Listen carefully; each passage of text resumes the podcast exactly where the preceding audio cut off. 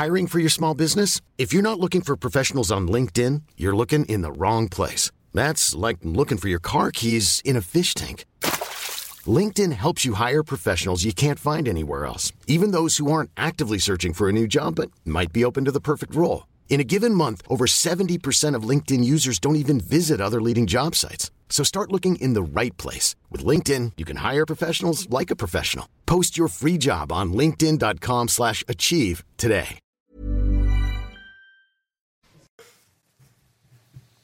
L'édition spéciale se poursuit sur l'antenne de CNews. Bienvenue à vous si vous nous rejoignez à quasiment 22h euh, avec Karim Abric de la rédaction, Amoré Bucco du service police-justice, Benjamin Morel, maître de conférence en droit public, Alexandre Devecchio, rédacteur en chef au Figaro, Kevin Bossuet, professeur d'histoire et Mathieu Vallet, porte-parole SCIP euh, Police. Bonsoir à tous les six. Nous allons revenir évidemment sur euh, l'horreur a frappé Annecy aujourd'hui. Cette édition spéciale depuis un peu plus de 11h ce matin qui se poursuit donc jusqu'à minuit sur CNews. Les Jardins de l'Europe, parc euh, très fréquenté en bordure du lac d'Annecy, théâtre d'une euh, attaque au couteau ce matin aux alentours de 9h45. Je vous rappelle évidemment qu'un homme s'est approché de famille dans une aire de jeu, a blessé à l'arme blanche plusieurs enfants en bas âge avec des adultes, quatre mineurs en urgence absolue. Le pronostic vital est engagé pour un d'entre eux, deux adultes blessés également dans l'attaque avec un pronostic vital engagé. On va revenir tout au long de cette soirée, tenter de comprendre l'incompréhensible, d'expliquer l'inexplicable, de revenir sur les réactions euh, politiques et l'émotion d'abord, l'émotion qui est immense à Annecy, là où nous retrouvons Célia Barotte en compagnie de Charles Baget. Bonsoir chère, euh, chère Célia, émotion immense, je le disais. Ce que l'on note, euh, pour entrer dans cette terrible histoire, d'abord avec vous, c'est que assez tôt, finalement, dans, l'après-midi, ce parc, le parc où s'est déroulée cette scène absolument tragique et, innommable, assez tôt, la, la vie a repris son cours. Les, les responsables de cette ville d'Annecy qui ont souhaité rapidement rouvrir ce parc. Quelle est l'atmosphère ce soir et quelle a été l'atmosphère que vous avez pu connaître tout au long de cet après-midi? Effectivement, euh, cet après-midi, euh, des enfants ont pu euh, reprendre le chemin de ce, parc de jeux très célèbre, très populaire à Annecy, au grand étonnement de, de certains habitants qui ne s'attendaient pas à ce que le périmètre de sécurité soit enlevé si rapidement. Pour d'autres, au contraire, c'est la reprise de la vie. C'est un peu ce sentiment comme après les attentats que l'on ne, on ne laisse pas l'assaillant gagner, que la vie reprend, que les enfants ont leur place ici dans ce parc très emblématique. Alors euh, plusieurs Annéciens euh, nous ont confié euh, les larmes aux yeux, être très touchés, très endeuillés par ce drame parce que c'est un lieu très emblématique où chacun a des souvenirs d'enfance. Chacun s'est rendu tout au moins une fois ici au bord du lac. Alors au fil de la journée et même si le soleil s'est couché ici au bord du lac, les Annéciens continuent continue d'affluer, continue d'apporter des roses blanches. Ils les déposent au pied des structures de jeu pour eux, c'est un moyen d'apporter leur soutien euh, euh, envers les, familles qui sont euh, auprès de, leurs enfants hospitalisés. L'un des, grands-parents de, deux enfants, deux cousins, nous, a apporté des, nouvelles très rassurantes. Malheureusement, les poumons, les reins ou encore l'estomac de, ces deux enfants ont été touchés. Ils vont devoir rester en soins intensifs. Mais en tout cas, ici, il y a une ambiance très solennelle. Dans un silence, les, Annéciens se sont recueillis. Ils étaient euh, très unis et ont tenu à, penser, euh, en tout cas à ces, enfants, à leurs nounous, à ces personnes qui ont été euh, touchées ce matin par ce drame. Ils ont tenu également à saluer l'action héroïque de ce jeune homme qui, muni de, son sac à dos, a tenté de s'interposer entre l'assaillant et les enfants qui étaient présents. En tout cas, c'est une vive émotion euh, qui règne encore ce soir ici euh, au bord du lac d'Annecy. Euh, ça nous rappelle malheureusement les épisodes tragiques des attentats de 2015. Tout le monde est très inquiet concernant la suite des événements et la sécurisation du secteur. Des agents de, de CRS, en tout cas, sont encore présents actuellement.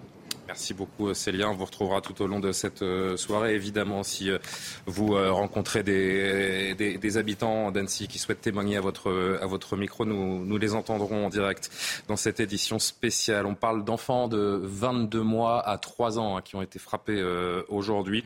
C'est monstrueux. Je vous donne d'abord évidemment les réactions d'Emmanuel Macron tôt tout à l'heure. Attaque d'une lâcheté euh, absolue ce matin dans un parc à Annecy. Des enfants et un adulte sont entre la vie et la mort. La nation est sous le choc. Nos pensées les accompagnent ainsi que leurs familles et les euh, secours mobilisés. Deux anciens euh, présidents, les deux prédécesseurs d'Emmanuel Macron ont réagi également. François Hollande, profondément bouleversé par l'effroyable attaque perpétrée dans ce parc à Annecy ce matin. Toutes mes pensées accompagnent les victimes, leurs parents, leurs proches, les services de secours mobilisés à leur côté. Enfin, Nicolas Sarkozy Acte aussi inqualifiable qu'impardonnable à Annecy. Mes pensées les plus affectueuses vont aux victimes et à leurs proches. La France est bouleversée qu'on puisse attaquer les plus fragiles de ces euh, enfants. On va récapituler les faits, euh, Bucco, dans un sujet dans, un instant. Je voudrais juste, là aussi, la décence, évidemment, euh, nous oblige. avant d'évoquer quoi que ce soit, il y a une chose qui nous importe ce soir, c'est l'état de santé de ces petites victimes et de ces adultes, euh, également de ces deux adultes. Est-ce qu'on en sait un petit peu plus? Il y a ce message en effet du, euh, du grand-père de ces deux petits cousins qui est rassurant. Est-ce qu'on en sait par ailleurs un, petit peu plus sur leur état de santé? Bah Écoutez, lors de sa dernière conférence de presse, la procureure d'Annecy a expliqué que cinq de ces six victimes étaient toujours en urgence absolue. Euh, ce qui ne veut pas dire forcément qu'ils sont entre la vie et la mort, mais ça veut dire que ça nécessite des soins très rapides et intensifs, hein, du moins conséquents. Euh, parmi ces victimes, effectivement, en fait, c'est ça le plus terrible dans cette histoire, c'est que vraiment la personne, l'agresseur, a, voulu toucher euh, des personnes vulnérables, puisqu'on parle quand même de quatre, enfants effectivement âgés de 2 à 3 ans et de deux personnes âgées. On revoit hein, cette vidéo, pardonnez-moi de vous couper, je vous rends tout de suite la parole, cette vidéo qui a tourné tout au long de la journée sur les réseaux sociaux, qu'on a euh, évidemment fractionné parce que c'est impossible à, regarder tout simplement. On se rend compte simplement du profil de cet homme et puis on reparlera aussi de, de celui qu'on appelle depuis quelques heures le, héros au sac à dos, ce jeune homme, ce jeune pèlerin de, 24 ans qui a contribué, comme les forces de l'ordre évidemment, mais lui en tant que citoyen, a, freiné le, parcours, euh, euh, le parcours meurtrier de, cet assaillant. Pardon Amaury, je vous laisse poursuivre. Non, ben voilà, je, je voulais dire qu'effectivement, ce qui est terrible, c'est que cet homme s'en est pris visiblement aux personnes les plus vulnérables qu'il a vu sur le chemin. Euh, des enfants de 2 à 3 ans qui sont tous dans un état assez grave pour avoir été pris en urgence absolue, transporté dans des hôpitaux à proximité. Alors pas tous les mêmes hôpitaux, parce que l'idée c'est pas que ces hôpitaux soient débordés, qu'ils puissent traiter proprement les, victimes. Et puis il y a eu cet homme de 78 ans qui non seulement a été blessé euh, par euh, l'agresseur présumé qu'on voit sur les images, mais aussi par une balle perdue de la police, puisque les policiers ont ouvert le feu sur cet homme pour le neutraliser. Le rappel des faits avec Émilie Gougache, et puis on, on analysera, on tentera de, poser des mots sur, euh, sur ce qui s'est passé aujourd'hui. L'horreur à quelques pas du lac d'Annecy. Aux alentours de 9h40 ce matin, armé d'un couteau, un homme s'attaque à quatre enfants sur une aire de jeu très fréquentée. Les victimes sont âgées de 22 mois à 3 ans. Certaines se trouvaient dans leur poussette lors de l'attaque. L'assaillant s'en prend ensuite à deux adultes de 70 et 78 ans avant d'être interpellés à 9h45. Parmi les victimes, deux enfants et un adulte ont leur pronostic vital engagé. Durant son périple meurtrier, des riverains avaient tenté de stopper l'assaillant. Né en Syrie en 1991, inconnu des services de police ou de renseignement, Abdelmassi H est arrivé sur le territoire français légalement. Il avait obtenu le statut de réfugié en Suède, où il résidait depuis 2013. Un statut qui lui permettait de circuler librement dans l'Union européenne. Abdelmassi H avait fait une nouvelle demande d'asile en France le 28 novembre 2022, refusée du fait de son obtention en Suède. L'assaillant, qui s'est déclaré chrétien, est marié avec une Suédoise avec qui il a un enfant. Le caractère terroriste ou non de cette attaque n'a pas encore été établi. Écoutez quelques habitants d'Annecy euh, interrogés par nos équipes aujourd'hui.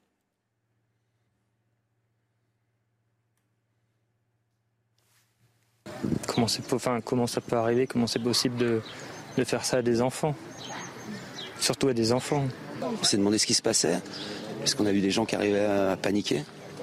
Et puis on a vite compris, une mamie nous a expliqué qu'il y avait des gens qui étaient à terre c'est le côté comment on peut attaquer des, des enfants lorsque les adultes, euh, des enfants de cet âge, enfin c'est euh, comme l'a dit le président, c'est juste, euh, c'est d'une lâcheté, je dirais absolue. Ça fait un peu de mal, ouais, de voir que ça peut arriver ici, alors qu'Annecy c'est Annecy c'est la ville des amoureux, c'est la ville de tout ça, et on voit des bébés se faire, ça fait mal, ça fait mal.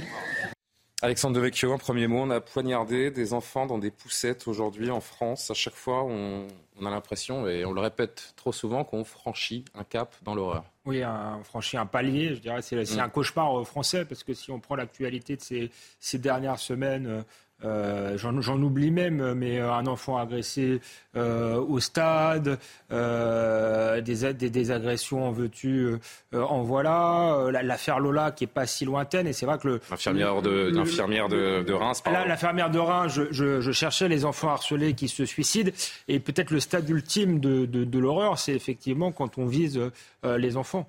Euh, c'est le, symptôme d'une société, je dirais, euh, extrêmement, euh, malade. et donc, pour moi, c'est un cauchemar français et c'est un épisode de plus dans la, terreur qui devient aujourd'hui presque banale. Kevin Bossuet, c'est un choc national, un crime qui ébranle vraiment notre, notre pays. Aujourd'hui, on a touché au sacré, on a touché aux enfants. Oui, on a touché au sacré, on a touché à l'innocence. Quand j'ai appris cette affirmation, au départ, je n'y ai pas cru. Je me dis comment cela est-il possible? Monsieur Macron nous a parlé récemment de la décivilisation, mais nous sommes ici en plein dedans. On s'attaque à des gens qui ne peuvent pas se défendre, on s'attaque à l'incarnation même de euh, l'innocence. Et moi, j'ai vu ces images qui sont maintenant censurées sur les réseaux sociaux, mais ce n'est pas, ce n'est pas ce n'est pas possible. Je n'ai même pas pu les regarder jusqu'au bout. On voit cet homme avec un couteau comme ça euh, viser ce bébé euh, dans sa poussette et le transpercer de son couteau. Mais comment on peut imaginer quelque chose pareil? Et ça se passe à Annecy, une petite ville, une ville de carte postale. Et cela fait prendre conscience aux Français que finalement l'insécurité aujourd'hui est partout, dans les grandes villes, dans les banlieues, mais également dans les petites villes. Et ça va ne faire, ne faire qu'accroître finalement ce sentiment d'insécurité qui n'est plus un sentiment, qui est une réalité bien française. Écoutez la procureure de la République d'Annecy qui euh, donnait des détails sur les, sur les faits et euh, les faits établis à ce stade très précoce de l'enquête. Dans l'état où nous sommes, et je ne parle pas des victimes collatérales qui ont pu être choquées et témoins des faits, on a six personnes qui sont physiquement blessées, quatre mineurs et deux majeurs. Sur les quatre mineurs, on a deux personnes qui sont de nationalité française, un jeune néerlandais, un jeune anglais. C'est quatre euh, très jeunes enfants puisque les âges, il y a un enfant âgé de 22 mois, deux enfants de 2 ans et un enfant de 3 ans qui ont été tous les quatre blessés par arme blanche, par le mis en cause qui est interpellé.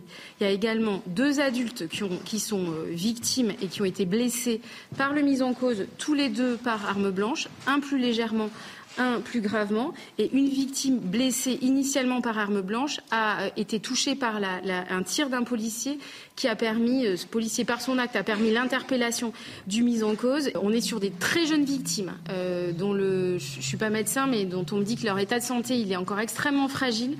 Donc ils sont aujourd'hui toujours en urgence absolue. actuellement, il y en a, il y en a un qui a été transféré à Genève. les trois autres qui après une première intervention chirurgicale à Annecy ont été transférés au CHU de Grenoble. Donc on a trois victimes mineures à Grenoble, au CHU de Grenoble, et une victime euh, hospitalisée à Genève. C'est une enquête pour tentative d'assassinat qui a été faite. Le, mis en cause est actuellement garde à vue dans les locaux du commissariat de police d'Annecy. Euh, il est inconnu des services de police et de gendarmerie. Euh, des premiers éléments que nous avons euh, aujourd'hui, comme j'ai pu le dire tout à l'heure, il n'y a aucun élément qui permet d'évoquer un motif terroriste. Comme usuellement dans ce genre d'affaires, le parquet national terroriste est présent et procède à une évaluation.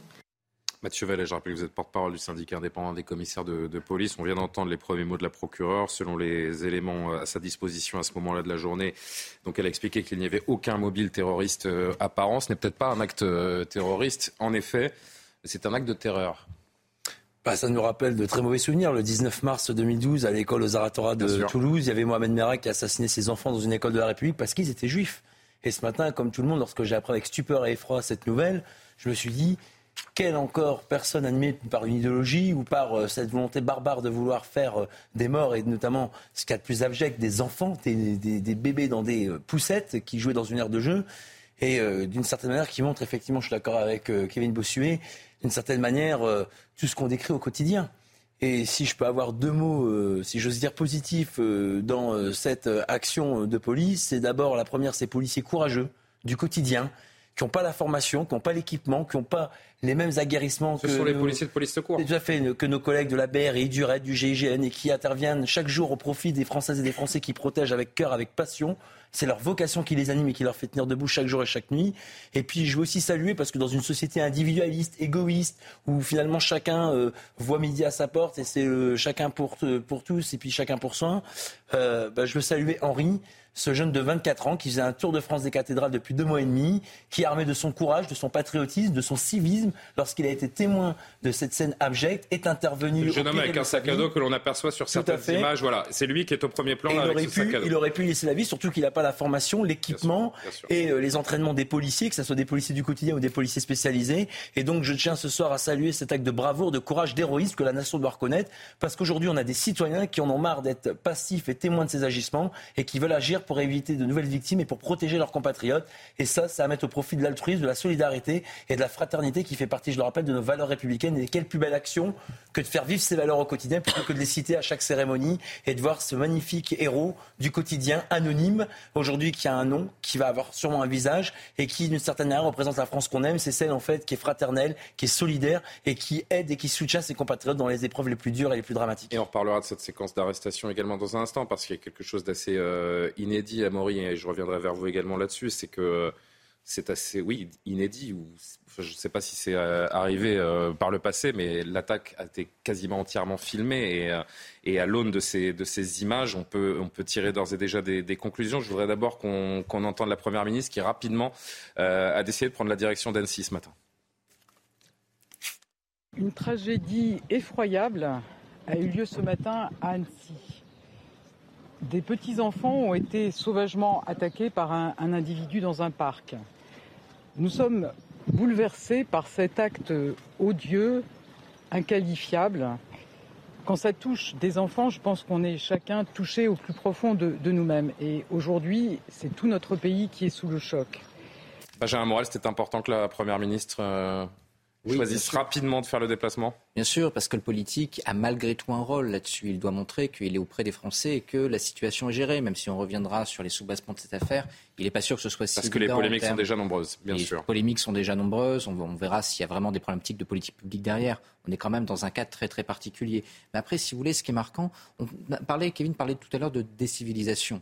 En réalité, là, je crois qu'on est sur une étape supplémentaire. C'est une forme de déshumanisation. Même chez l'Australopithèque, je ne pense pas qu'on tuait les bébés. En tout cas, pas comme ça. Donc, il y a malgré tout aujourd'hui, pour des raisons qu'on analysera peut-être, eh bien, une sorte de négation de l'humanité chez certains. Et ça, c'est fondamentalement inquiétant. C'est pas inédit dans notre histoire, mais c'est quand même effrayant. C'est vrai qu'il y a une émotion et une colère immense qui se dégage. Je crois que les uns les autres, on a tous évoqué avec nos proches, nos collègues aujourd'hui cette affaire et on est tous sidérés et en colère de voir que ça peut arriver dans un pays comme le nôtre en, en 2023, euh, Karim Abrik. C'est extrêmement traumatisant et on a l'impression que c'est le règne en ce moment des pulsions de mort qui se manifestent. Et là, ça va tellement loin que euh, c'est vraiment une attaque même pratiquement contre le principe de vie parce qu'on va de plus en plus, donc ce sont des victimes de plus en plus jeunes, littéralement dans une poussette. Donc, pour moi, c'est vraiment une négation totale, une atteinte littéralement, une volonté d'anéantir la vie, et ça jusque- jusqu'à ses débuts, en fait, là, littéralement. Donc, c'est extrêmement Et on voit qu'il y a une volonté vraiment d'aller vers les plus fragiles, quoi, de Voilà, s'attaquer aux enfants. Oui. Et, ben, et puis, c'est pour ça que j'ai dit le, le symbole d'aller jusque dans une poussette. Mm. euh, où il y a finalement, c'est l'innocence totale, la vulnérabilité totale, la vie qui commence. Alors, extrêmement traumatisant. Et je pense aussi, donc, il y a- aussi cette séquence, on l'a dit, on parle de décivilisation, on parle même de déshumanisation, mais euh, de ne pas s'habituer à cette horreur. Et en ce moment, non pas qu'on s'habitue, mais on semble, en fait, le- on dirait que la France est un peu impuissante euh, face à, ces multi- à cette multiplication de ces actes sauvages, barbares, euh, qui se produisent vraiment partout. Et je remarquais aussi avec le contraste du lieu, bucolique, le soleil, les montagnes. Donc, tout est beau et on va, on va gâcher tout. C'est un va, moment euh, d'innocence. tout. On veut tuer tout. Exactement. C'est- vrai que c'est impensable d'imaginer le pire dans un cadre idyllique, parce que le cadre est idyllique. On est au bord du lac d'Annecy, c'est un endroit ultra touristique c'est le cœur de la ville, c'est magnifique pour ceux qui ont la chance d'aller au bord du lac d'Amcy. Et c'est vrai que ce décalage entre l'horreur totale et, ce cadre merveilleux, là aussi, nous, nous frappe. Je le disais il y a un instant, et on les voit tourner à, l'image. Évidemment, les images que nous vous montrons sur CNews sont, sont tronquées. Amoré Bucco, comme certains d'entre nous dans le cadre de la rédaction, on a pu voir l'entièreté de ces, de ces vidéos qui est, qui est donc monstrueuse. Euh, c'est très difficile d'aller euh, jusqu'au bout du, visionnage de, cette vidéo où on le voit cibler ses enfants, porter ses, fameux coups de couteau. Qu'est-ce qu'elles nous disent précisément, ces images, euh, Amaury? Bah Déjà, je pense qu'elles vont être très importantes pour le procès, mhm. puisque effectivement, j'allais dire, il y a peu de doute sur la culpabilité de cet homme grâce à ces images. On sait ce qui s'est passé. Donc, ce qui s'est passé, ça commence à 9h40 et à 9h46, vous avez les policiers qui interviennent et qui parviennent à interpeller cet homme. Et pendant ces six minutes, il y a ce qu'on appelle, euh, en termes policiers, une sorte de périple meurtrier, c'est-à-dire que cet homme va effectivement s'en prendre à des personnes vulnérables dans un jardin d'enfants, mais aussi en dehors avec des personnes âgées. Il y a effectivement un homme, cet homme assez courageux avec un sac à dos qui tente de s'interposer, qui est lui-même d'ailleurs, qui, pardon, 24 ans, excusez-moi, qui est d'ailleurs lui-même visé par un coup de couteau. On le voit, donc son acte est très courageux. Mais cet acte courageux, euh, évidemment, n'a pas empêché d'avoir des victimes, hein, puisqu'on a quand même euh, cinq blessés, euh, cinq en urgence absolue et même six blessés en tout. Et aujourd'hui, bah, la question qui se pose. Alors, on ne parle pas des blessures psychologiques de tous les témoins dont on parlera aussi après. Pardon, Amaury. Non, non, mais j'allais dire l'issue. Donc maintenant, cet homme, il a été interpellé, il a été placé en garde à vue. Son état psychiatrique est jugé compatible avec la garde à vue, son état médical aussi, puisqu'il a été vu par un médecin. Et donc là, la question, les enquêteurs vont commencer à, à pouvoir lui poser des questions, même si euh, ce qu'on dit, c'est qu'il a eu un comportement assez euh, euh, difficile en garde à vue, qu'il n'a pas coopéré, qu'il s'est montré assez agité. Mais là, on va commencer à. À quel point On a des détails sur son comportement en garde à vue bah, Voilà, très agité. Ce c'est pas le, type calme qui reste sur sa chaise et qui répond aux enquêteurs. C'est plutôt le type qui, soit joue, si vous voulez, la crise de folie, soit qui, est, qui a une crise de, folie ou de démence passagère, je, je, ne sais pas. En tout cas, ce qui frappe sur ces images, Mathieu Vallet, c'est aussi le détachement, la froideur, le temps qu'il passe à scruter, regarder, chercher les, cibles autour de lui. Vous euh, également, même question, qu'est-ce qu'elles vous disent ces images? Bah, ces images, c'est une erreur. Après, euh, je suis toujours étonné qu'on ait des gens qui aient le temps de filmer. Lorsque nos collègues euh, se débattaient au sol avec l'individu, on avait une personne. Je comprends votre pardon, mais il y a une forme d'utilité aussi. Il y a une forme d'utilité. Une forme de dignité à filmer. D'utilité pour la justice ensuite. Oui. Enfin bon, euh, ces images-là, pourquoi pas, mais enfin, à un moment, il y avait une personne qui, à quelques mètres des policiers, filmait l'intervention où nos collègues se débattaient avec l'individu pour le maîtriser et être certain qu'il fasse plus de victimes en plus. Euh, il y a aussi des images, mais enfin, euh, faut être très précis. Moi, j'ai l'effet précis du centre d'information de commandement de la direction départementale de la sécurité publique d'Annecy. En fait, à 9h41 et 14 secondes, vous avez un premier appel 17, vous savez, ce numéro de chiffre que toutes les Françaises et les Français connaissent lorsqu'ils ont besoin des policiers et qui n'ont que eux pour être protégés. Et à 9h45 et 24 secondes, l'individu est interpellé par le policier avec l'aide d'Henri, ce témoin qu'on a évoqué euh, justement il y a quelques minutes. Et donc, effectivement, vous savez, être policier aujourd'hui, c'est côtoyer les drames, l'horreur l'absolu chaque jour, chaque nuit. Et aujourd'hui, ce qu'elle me dit, ces images, c'est qu'on pense toujours avoir atteint l'ignominie ou l'horreur absolue. Et finalement, on se rend compte qu'au fur et à mesure des faits d'insécurité et de ces crimes et de ces actes abjects et euh, horribles, et eh ben finalement, on n'en touche pas le fond et on n'en voit pas euh, finalement la fin. Et c'est bien là aujourd'hui ce qui nous inquiète, c'est que euh, ce que disait Benjamin Morel, c'est que effectivement, on ne sait pas dans cette déshumanisation jusque où elle va s'arrêter et jusque où elle va aller. C'est ça la réalité. Et nos collègues sont en première ligne, bien modestement, pour protéger les Françaises et les Français, pour le rappelle à chaque fois, pour un salaire dérisoire qui n'est pas leur carburant. Leur carburant, c'est d'éviter des victimes, c'est de protéger celles et ceux qui viennent se réfugier dans les commissariats, dans les brigades de police secours, dans les véhicules de police sur la voie publique. Et finalement, leur première arme de ces policiers, c'est le courage, c'est l'abnégation et c'est la force de caractère qu'on paye souvent au péril de leur vie. Je vous rappelle que là, c'est pas un attentat, mais que sur tous les attaques au couteau, ou en tout cas avec des armes, ou en tout cas avec une volonté de tuer, ou euh, malheureusement des Français ont été tués, on a des policiers aussi qui sont tombés pour la République vous avez entendu cette, euh, cette vidéo, vous avez vu ou entendu cette vidéo de l'ancien joueur de football, euh, Anthony Le ça vous parle, Mathieu Vallet? Oui, bah vous savez. Euh, non, mais je, je, on la diffuse pas, mais je voudrais juste vous dire, euh, on l'a entendu euh, s'étonner. Donc, il était, il faisait son jogging ce matin autour du lac d'Annecy et assisté à cette à cette scène. Et il dit sur une vidéo s'étonner de la lenteur de l'intervention, sans polémiquer. Qu'est-ce qu'on peut lui répondre non, mais moi, je sans réponds polémiquer? Moi, je réponds pas aux gens qui ont rien à dire. Enfin, franchement, après une attaque aussi ignoble et abjecte, quand on a des commentaires à faire pour se transformer et se muer en procureur, vous savez, des gens qui ont un avis sur la police, j'en connais beaucoup Par contre, ceux qui connaissent les métiers, qui ont le courage de porter l'uniforme et d'aller au front pour protéger les Françaises et les Français jour et nuit, j'en vois pas beaucoup. Donc, euh, parenthèse refermée. Je voulais juste avoir votre avis là-dessus et sans, sans aller. Il va mettre un uniforme et puis il viendra aux côtés des policiers s'il est plus rapide qu'eux et s'il a autant de courage que nos collègues sur la voie publique. Bref, pour revenir à cette attaque, il n'y a aucun sens. C'est c'est le mal dans son expression la plus pure. Oui, euh, je pense qu'il n'y a pas de, mobile euh, ou d'excuses euh, à chercher. Ensuite, on, essaie de, se demander comment on en est arrivé là.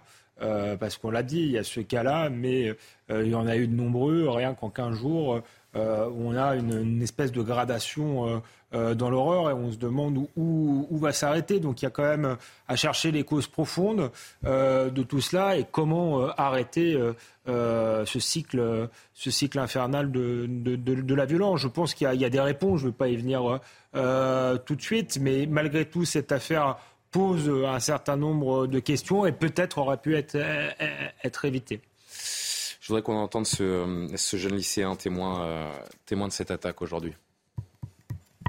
Euh, j'ai donc assisté ce matin à l'agression d'enfants euh, par un, homme euh, durant notre cours de, durant qu'on jouait pendant qu'on jouait avec des camarades de classe.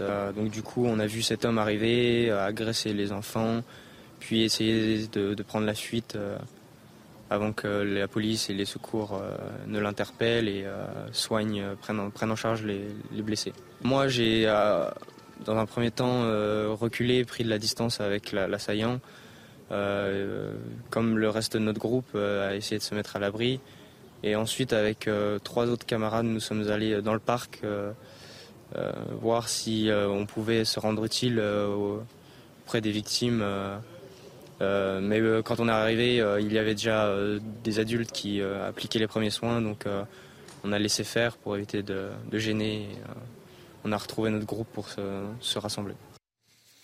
C'est rarissime, hein, s'en prendre euh, à des, enfants directement comme ça. On le disait, une, volonté meurtrière absolument insupportable. On pense, euh, et c'est normal, à ces, toutes jeunes euh, victimes, mais il faut aussi imaginer les années d'angoisse à suivre ces dommages irréparables qui sont désormais dans la tête de ces, jeunes, ou moins jeunes d'ailleurs, qui ont assisté à la scène aujourd'hui, mais nécessairement, on pense aux plus jeunes, à ces groupes de lycéens notamment qui étaient euh, autour du parc cet après-midi, ce matin pendant l'attaque.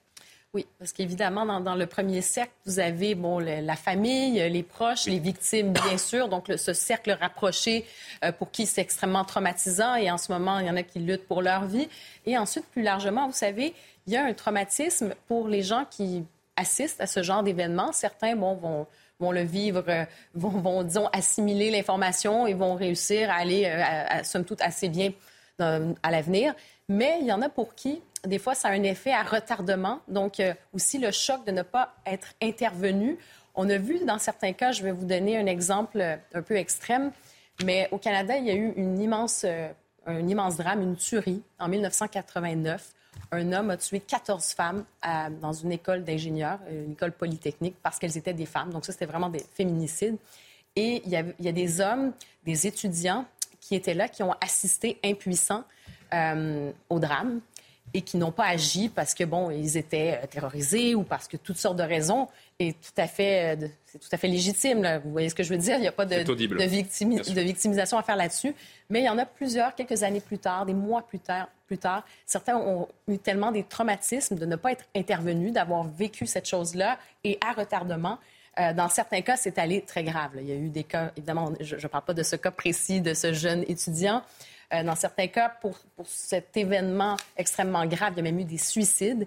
C'est juste pour vous dire que quand Chacun vous êtes, refoule et, prolonge ce traumatisme selon que Ça peut être, euh, il peut avoir un choc. Donc, si jamais il y a des personnes qui ont assisté à ce drame, qui ne se sentent pas bien, ça va être important aussi d'aller chercher de l'aide. Comme je vous dis, il y, en a, qui vont bien vivre la chose, c'est-à-dire c'est traumatisant, mais ils vont être capables de l'exprimer et euh, d'assimiler l'information. Mais pour d'autres, c'est important d'aller chercher de l'aide parce que parfois, il y a des syndromes de choc post-traumatique quand vous êtes témoin euh, d'une attaque violente, d'un meurtre ou quoi que ce soit. Amaury, euh, d'ailleurs, euh, on rappelle, hein, je ne sais pas si vous avez les, infos, mais il y a une cellule psy également très rapidement qui s'est mise en place. Tous les, témoins et les gens autour du drame ont été pris en charge. Oui, comme à chaque événement. Et puis il y a aussi, alors c'est intéressant parce qu'apparemment donc le, parc n'a pas été fermé. Le but de la ville, c'était de Oui, c'est ce qu'on disait en ouverture d'émission, c'est-à-dire qu'évidemment qu'à l'heure où on se parle, il est fermé, euh, comme n'importe quel parc finalement. Non, et puis, comme mais cet après-midi, des enfants sont retournés jouer euh, dans le parc après. dire comme n'importe quelle scène de crime aussi, parce que sur une scène de crime, vous avez des indices, et donc finalement le parc a été fermé, ce que je trouve quand même, au moins pour le travail de la police, très important. Mais pourquoi il a été rouvert par une partie de la journée une très bonne question. J'ai été assez surpris. Euh, en général, quand il y a un crime qui se passe, vous avez tout de suite, on fige les lieux. L'idée, c'était de dire, euh, il n'a pas gagné, il n'a pas, euh, voilà, il, très ne nous a pas figé. C'était un message symbolique. Mais ce qui est vrai, c'est qu'en général, quand il y a des événements comme ça qui se passent, évidemment qu'on fige les lieux et le but c'est que l'enquête avance et qu'on recueille tout de suite les éléments. Les indices ils périssent, donc le but c'est de les, de les obtenir tout de suite. La vérité, Mathieu Vallès, c'est que depuis 2015, on a basculé dans une autre ère. Oui, alors en 2015, les policiers étaient bien désarmés. Je parle de ceux du quotidien, face notamment au Bataclan, euh, face à des terroristes qui avaient des Kalachnikov, donc des armes de guerre. Nous, on n'avait que des armes euh, de 9 mm, donc euh, je suis un peu technique, mais c'est pour dire qu'on n'était pas armes égales. Depuis 2016, on a un schéma national d'intervention qui prévoit d'engager à différents niveaux, trois, pour être précis, nos forces de sécurité intérieure. On a les premiers intervenants qui sont les policiers du quotidien. En deuxième niveau, on a notamment les BAC. Et en troisième niveau, on a notamment la BRI, le RAID et le GIGN. Donc on s'est préparé. On a beaucoup d'entraînement. Et après, effectivement, on a des policiers qui, de plus en plus, eh ben, lorsqu'ils sont confrontés à des situations similaires, sont formés, sont conditionnés. Après, on n'est jamais habitué à ce genre de drame et à ce genre d'horreur absolue. Et ce que je veux dire aussi, c'est que l'article 435-1 du Code de sécurité intérieure, vous savez, cet article qu'on connaît vulgairement sur les refus d'obtempérer, où on, peut, on permet aux policiers de tirer non pas pour se faire plaisir, mais pour protéger leur vie et celle des autres, eh ben, c'est le même article qui prévoit dans un périple meurtrier, dans le cadre d'un individu qui, dans sa course folle, s'il a déjà commis des tentatives de meurtre ou d'assassinat ou des meurtres ou des assassinats, permet à des policiers de ne pas poser cette question, de le neutraliser avec leurs armes pour pouvoir éviter qu'il y ait de nouvelles victimes, ce qui a été fait tout à l'heure.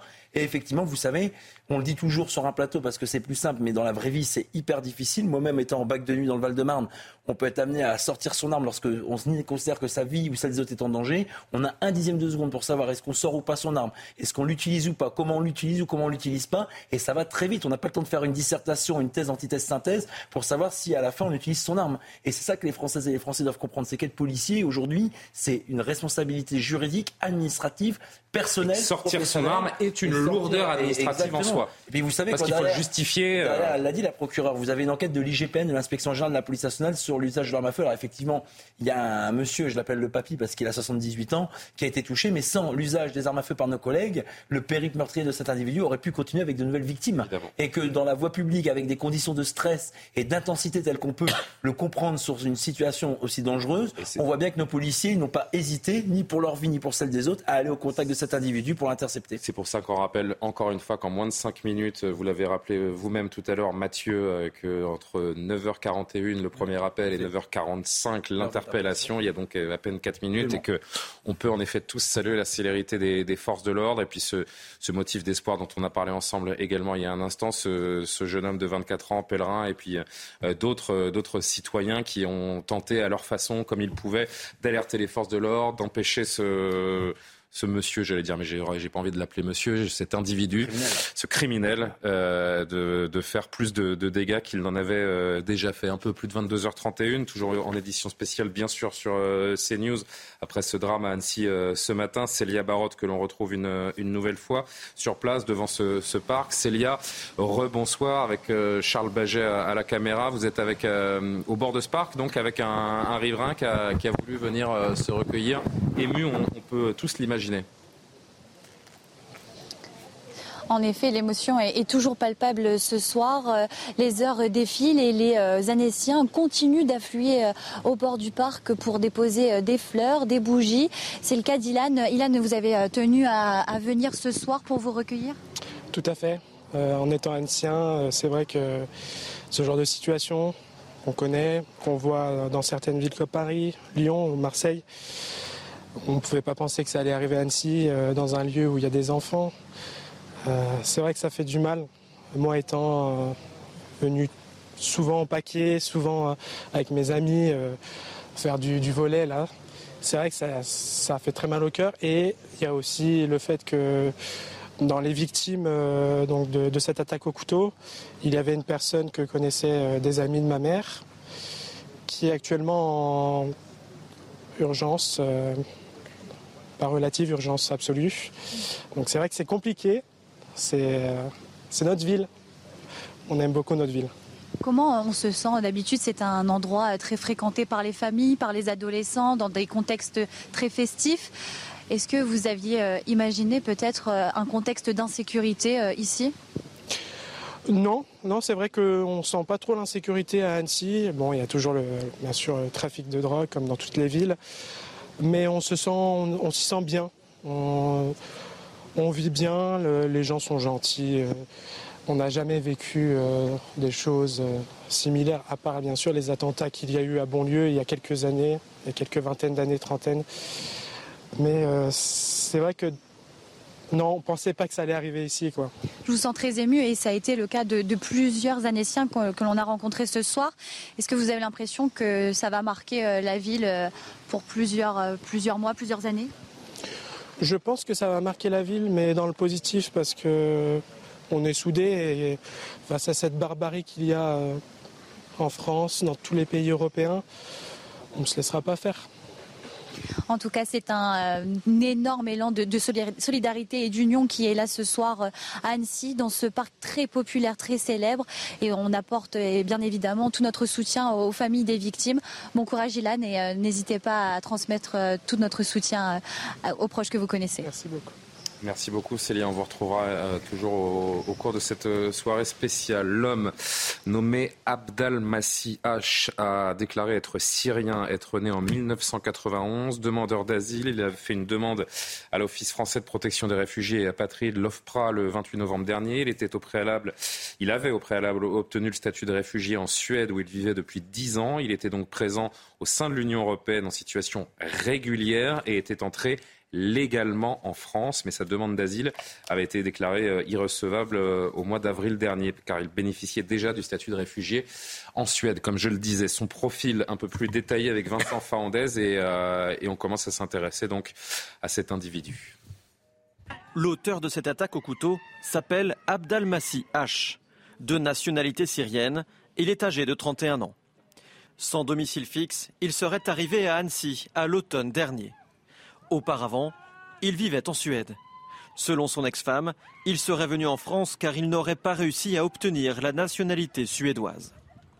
Elisabeth Borne a donné plus de détails sur son parcours migratoire en Europe.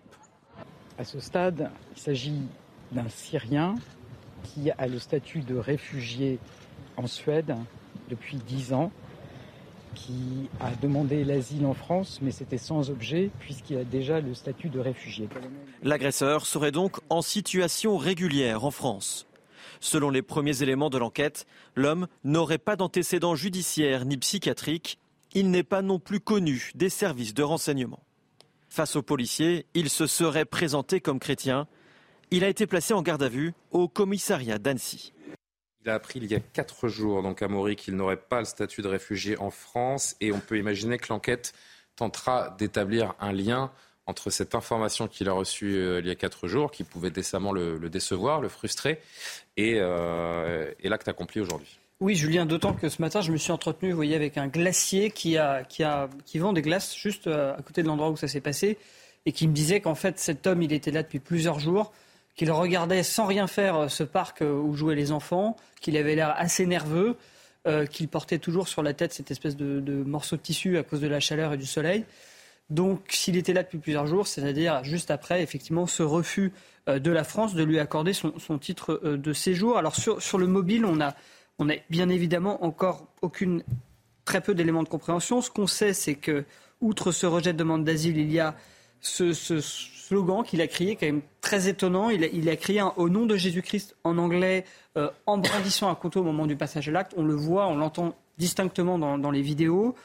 Euh, il se déclare chrétien de Syrie. Euh, Exactement, ce qui corroborerait effectivement les, les, déclarations qu'il a faites lors de sa demande d'asile en novembre, où il a dit qu'effectivement il était chrétien de Syrie, et ce qui corrobore aussi ce qu'on a retrouvé sur lui, c'est-à-dire au-delà du couteau, euh, une croix et un livre religieux euh, chrétien apparemment.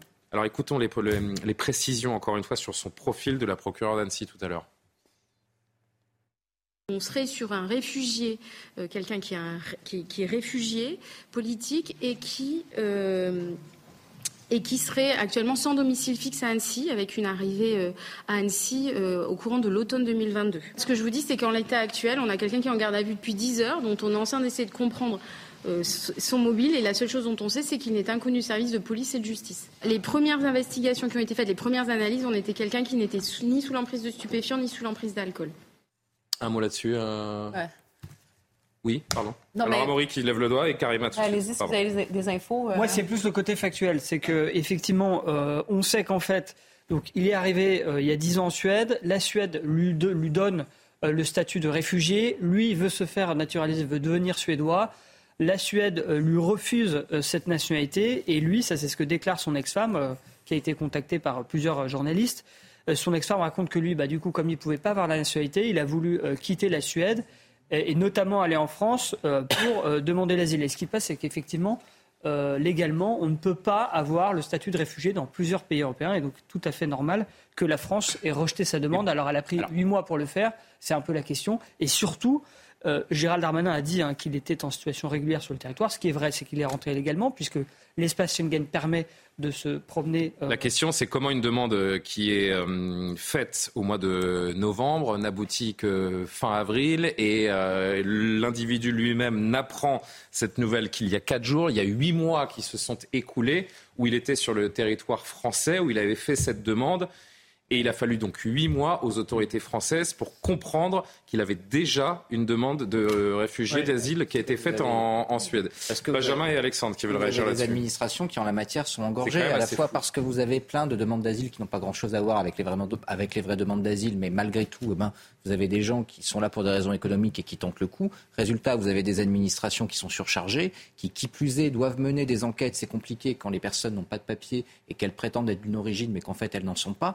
Et au bout du compte, ça prend beaucoup, beaucoup, beaucoup trop de Le temps. problème, c'est qu'il faut se Et là, mettre à jour. Peut-être que, peut-être que les effectifs qui, sont, euh, qui, euh, qui gèrent ces choses-là, il y a 30, 40 ans, où les, les demandes d'asile étaient divisées par 10, par Et- 20, par et Julien, 50, encore une fois, peut-être c'est toujours le même Pourquoi sujet. nous ne mettons pas On va, bah, on va encore avoir des débats sur faut-il une nouvelle loi immigration, mais vous avez donné la réponse. Le problème, c'est un manque de moyens, une efficacité des administrations en la matière et des contrôles des flux à l'entrée. La question ensuite, c'est est-ce qu'on fait le droit d'asile directement dans les ambassades? Est-ce qu'on a des SAS, etc.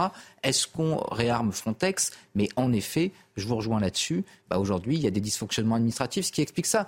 On verra exactement quel est le profil du tueur, mais visiblement, on a quand même quelqu'un qui a subi plusieurs ruptures entre le fait de ne pas, se- de ne pas être accepté comme citoyen suédois, de décider de venir en France. Qui, il est un gamin en Suède. Ce qui s'est fait Alors je rappelle, déjà- il, a, il a passé 10 ans en Suède avec une femme qu'il a rencontrée en Turquie, une Suédoise qui, elle, a obtenu la nationalité euh, suédoise. Un enfant est né sur le sol suédois et suédois donc euh, par définition. Et euh, alors que la femme et l'enfant avaient la nationalité suédoise, lui, il a demandé en vain. Il a été débouté de cette demande de nationalité et c'est a priori à partir de ce moment-là qu'il a euh, quitté la Suède et sa femme avec l'enfant ont décidé de rester parce que eux avaient le passeport suédois, une situation, un logement. alors qu'il pouvait rester en Suède, parce qu'il avait encore, il était encore titulaire du droit d'asile en Suède. Donc, on voit que là, il y a une rupture. Il y a visiblement une rupture également mentale ou psychologique lorsqu'il arrive en France et qu'on lui refuse ce droit d'asile, ce qui apparaît absurde, mais ce qu'on peut peut-être comprendre au vu de son parcours. Et là, quelle est le, la part, je crois que c'est la grande question, quelle est la part de motif idéologique d'un côté et de folie dans le cas d'une rupture personnelle? Bah, À ce stade-là, ça m'apparaît trop tôt pour l'établir. Ça, ça, on- Alexandre.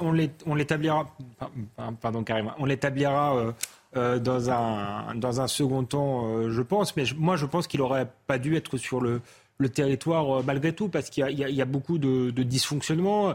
euh, qui il aurait pas dû. Faisons attention, hein, euh, euh, parce Mais que justement, euh, je vais vous expliquer pourquoi, si vous voulez. Euh, il aurait peut-être pas dû, selon euh, la- Selon- la version euh, idéale d'Alexandre Devecchio, Non, mais selon- cet homme, selon la loi. cet homme est totalement, non, il est régulièrement. Non, mais je vais vous expliquer. Je vais vous, légalement je vais vous- en France. maintenant, je vais vous expliquer pourquoi c'est quand même plus compliqué que ça. Il est légal. Euh, Non, pas plus, Ah bon c'est- pas, total, pas, pas, pas totalement. C'est c'est plus compliqué que ça. Il y a quand même eu beaucoup de dysfonctionnements et au-delà du manque de moyens, il y a une complexité du droit euh, euh, qui, illustre cette affaire. D'abord, il n'est pas réfugié politique. Il bénéficiait de la protection subsidiaire. Ça, c'est un. Parce que chrétien d'Orient ancien. Euh, on ne sait pas d'ailleurs pourquoi lui il dit être, il dit être chrétien, mais parce que Syrie, pays en guerre. En réalité, le statut de réfugié politique jusqu'aux années 2000-2010, je ne sais plus exactement la la, date, c'était très précis et c'était vraiment pour les combattants de la liberté. On l'a étendu avec la protection subsidiaire pour les pays en guerre. C'est-à-dire, vous venez euh, d'un pays en guerre, vous n'êtes pas forcément un activiste euh, politique menacé par le régime, mais vous voulez vous protéger et, et donc on vous accorde le statut de réfugié. Donc là, il y a une extension euh, il faudra peut-être réfléchir euh, à, à, savoir si on ne revient pas sur cette extension, parce que faire venir des, des, gens de pays extrêmement violents, ça peut avoir des, des conséquences. Ça, c'est normal. Ça, c'est la, la, première chose où on peut se, se poser la question.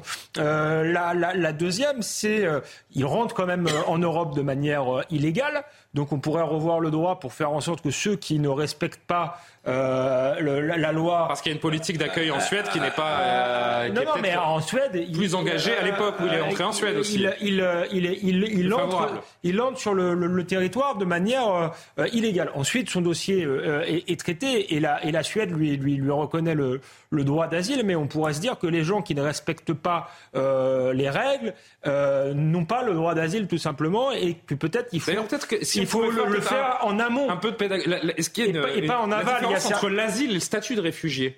Bah, ce que je vous disais tout à l'heure, lui, c'est la, la, protection subsidiaire, et c'est euh, euh, une petite euh, différence parce que c'est pas un réfugié politique réel, si vous voulez. C'est simplement il, il fuit un, un, un, pays, en, en, en, guerre. Donc il y a toute la question qui va se poser maintenant, c'est est-ce qu'on euh, euh, fait le, le, les choses en amont en réalité. On n'attend pas que les gens soient sur le, le territoire, mais on décide avant et s'ils viennent illégalement sur le territoire, les expulse. Mais attendez, j'ai pas, pardon, c'est un peu compliqué euh, techniquement, euh, mais ensuite il n'a pas le droit théoriquement de se balader en France comme ça. Une fois que vous avez le, le droit d'asile, il y a une autorisation. Non, non, bah, bah, Schengen n'autorise pas tout. Il y a une autorisation à avoir, à Maurice, je pense, confirmera, à avoir en Suède. On ne sait pas s'il l'a eu. Et ensuite, en France, il, a pas, il doit se signaler et il ne doit pas rester plus, plus de trois mois. Donc là, il est resté oui, mais s'il prend mais huit mois à étudier son, euh, son cas. Parce qu'après, il a fait une demande. C'est ça. Mais là, il aurait dû y avoir une procédure accélérée parce qu'il était qu y a une contradiction entre le temps qu'il peut rester sur le territoire et le temps que l'administration française a lui répondre sur son statut. Et enfin, et enfin, il y a quand même une question qui se pose, c'est quand vous êtes réfugié politique, que votre pays n'est plus en guerre, normalement, vous rentrez dans votre pays. Euh, et là, ça n'a pas été le cas. Mmh. Euh, en Danemark, c'est ce qu'on applique aujourd'hui avec les Syriens parce qu'on considère que la Syrie, la Syrie n'est plus un pays. En on évoquait son ex-femme qui, elle, donc, est toujours en Suède avec cet enfant de, de 3 ans. Nos confrères de l'AFP ont réussi à la joindre par téléphone tout à l'heure. Je vous propose d'écouter ce qu'elle euh, ce qu'elle dit. Je ne sais pas ce qui lui est arrivé. Ce que vous me dites, c'est terrible. Mais je n'ai pas eu de contact avec lui, je ne sais pas où il vit, ni comment il va psychologiquement. Donc je ne peux pas en dire beaucoup. Je ne sais pas grand-chose de lui depuis huit mois. Nous nous sommes rencontrés en Turquie, nous sommes tombés amoureux et nous sommes venus en Suède. Après deux ans, nous nous sommes mariés, mais il n'a pas pu obtenir la nationalité suédoise, donc il a décidé de quitter le pays. À ce moment-là, il est parti. Nous nous sommes séparés parce que je ne voulais pas quitter la Suède.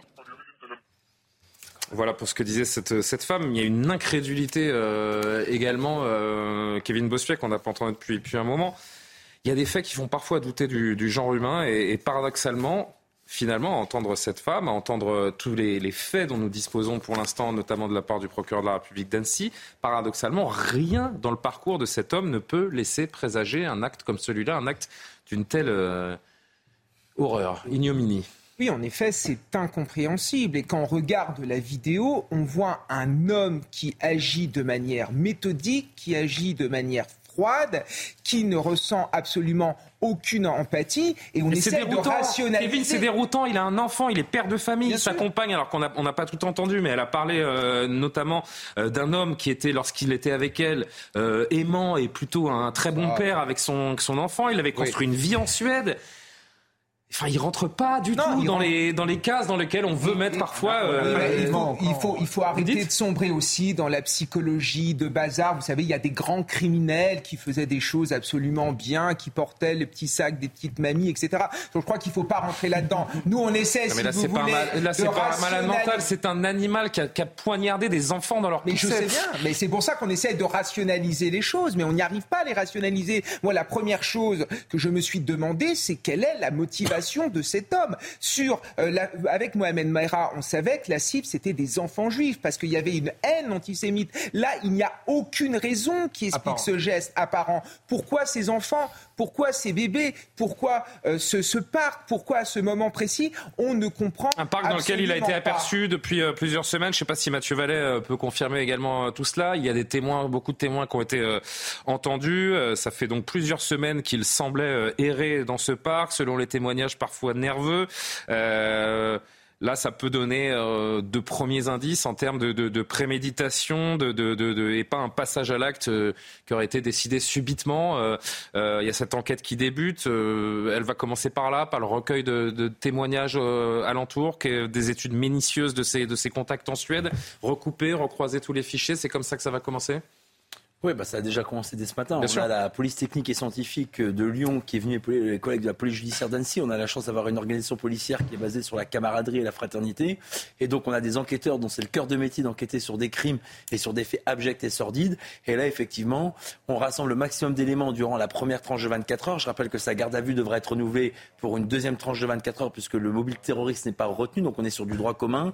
Et à l'issue des 48 heures, il y aura un déferment par le procureur de la République, la procureure d'Annecy, devant euh, l'autorité du juge d'instruction, puisqu'en cas de crime, ce qui est le cas dans l'affaire qui nous intéresse, il y aura l'ouverture d'une commission rogatoire et, par exemple, d'un examen psychiatrique qui se fait quand même dans un temps relativement court, avec une expertise rapide, enfin un examen pardon, rapide. Il faudra une expertise plus longue lors de la commission rogatoire, lors de l'instruction par un juge d'instruction indépendant qui devra faire la lumière sur l'ensemble des faits. Et, des, interrogations, il y en a, euh, énormément. D'abord, le mode opératoire. C'est vrai que ce matin, euh, avant qu'on ait les, premiers éléments, que les éléments de garde à vue nous, parviennent.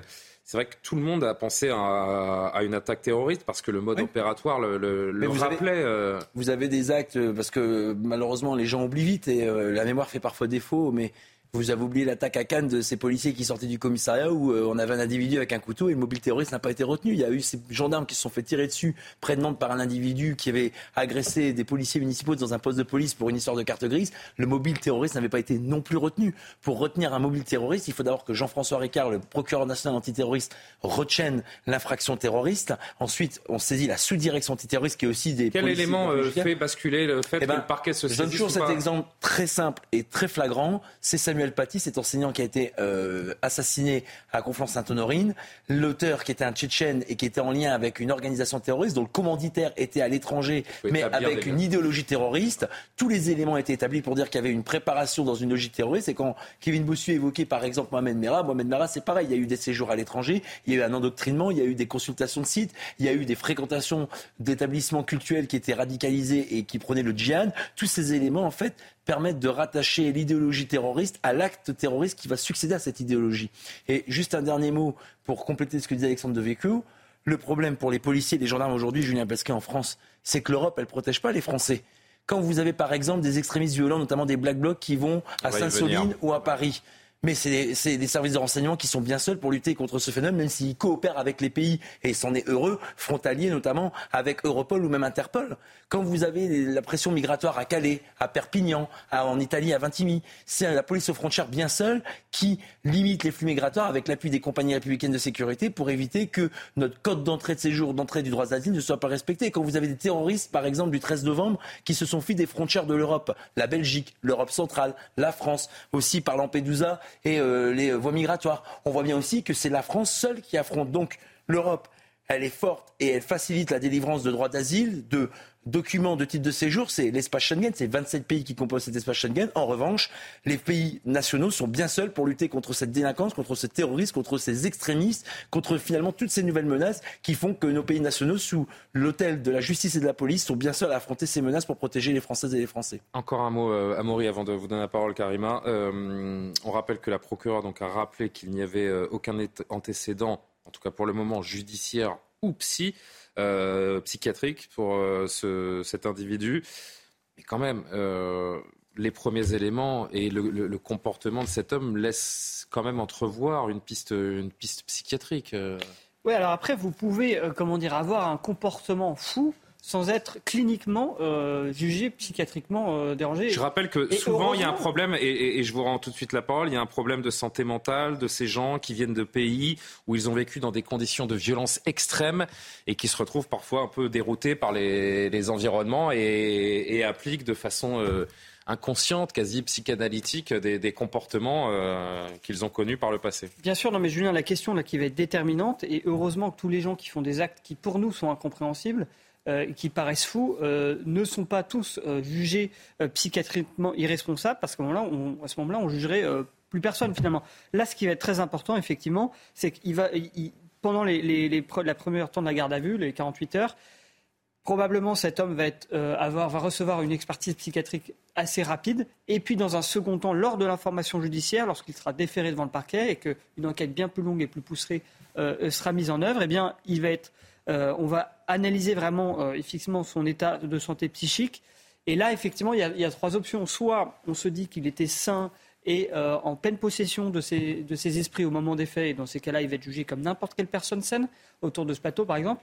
Et si on estime qu'il est partiellement, qu'il est, est, a son jugement partiellement altéré à ce moment-là, il n'aura que la moitié de la peine euh, s'il est condamné. Et puis si on estime que son euh, discernement est aboli, à ce moment-là, on, on juge qu'il ne peut ne peut pas être jugé, tout simplement. Donc là, on va partir sur des mois d'expertise. Alors à ce moment-là, voilà exactement. Et puis à ce moment-là, il pourrait être. On comprenne bien, hein, que nos téléspectateurs comprennent bien, quelles que soient euh, d'ailleurs les motivations et les résultats que donneront euh, cette enquête, cet homme, s'il doit se retrouver aux assises, Déjà, en attendant, voilà, et en attendant, il est probable qu'il soit placé en détention provisoire. parce que bah, je rappelle qu'il est SDF, il n'est pas français, donc il n'a a priori aucune garantie de représentation. Et surtout, de chance que. Non, mais, euh, rassurez-moi, cher Amaury, on est d'accord, euh, et, je parlais également sous le contrôle de Mathieu Vallet, qu'il y a 0% de chance que cet homme ressorte libre de sa garde à vue. Enfin, euh, là, tant que c'est pas établi, moi, pardon d'en sourire. Mais... Non, mais bien sûr, Julien. Non, mais ce que je veux vous dire, c'est que moi, tant que c'est pas fait, je suis pas de la justice. Oui, oui, non, mais là, c'est. Voilà, et effectivement, il est très probable, si vous voulez, ça, ça atteint les 100%, hein, bien sûr. Oui, oui, j'ai même presque envie de dire qu'il y a 120% de chance cet homme sera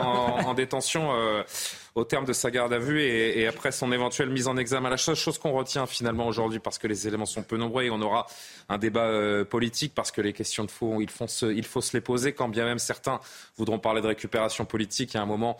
On ne peut pas éviter certains sujets euh, à l'aune de ce qui arrive dans ce, dans ce pays. Mais avant cela, on peut dire une chose, Alexandre, et si d'autres veulent réagir, c'est que cet homme, il a été accueilli par l'Europe.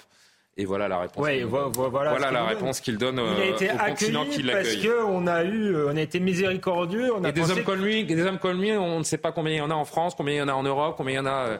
On, l'a accueilli pour protéger sa vie en plus. Et lui prend des vies euh, euh, innocentes. C'est quand même une, une, folie. Après, moi, je pense que cette affaire pose plein de questions. Tout à l'heure, on a, on a parlé du terrorisme.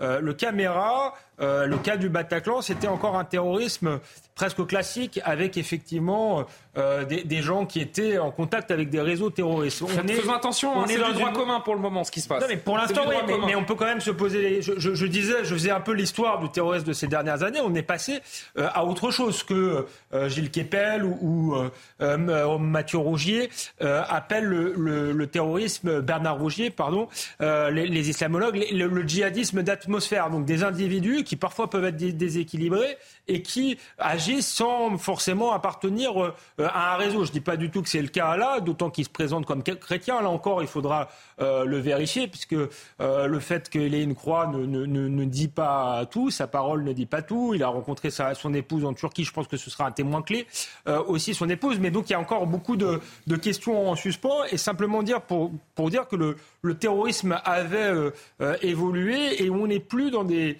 euh, des, schémas euh, absolument classiques où, des individus sont téléguidés par des organisations très précises.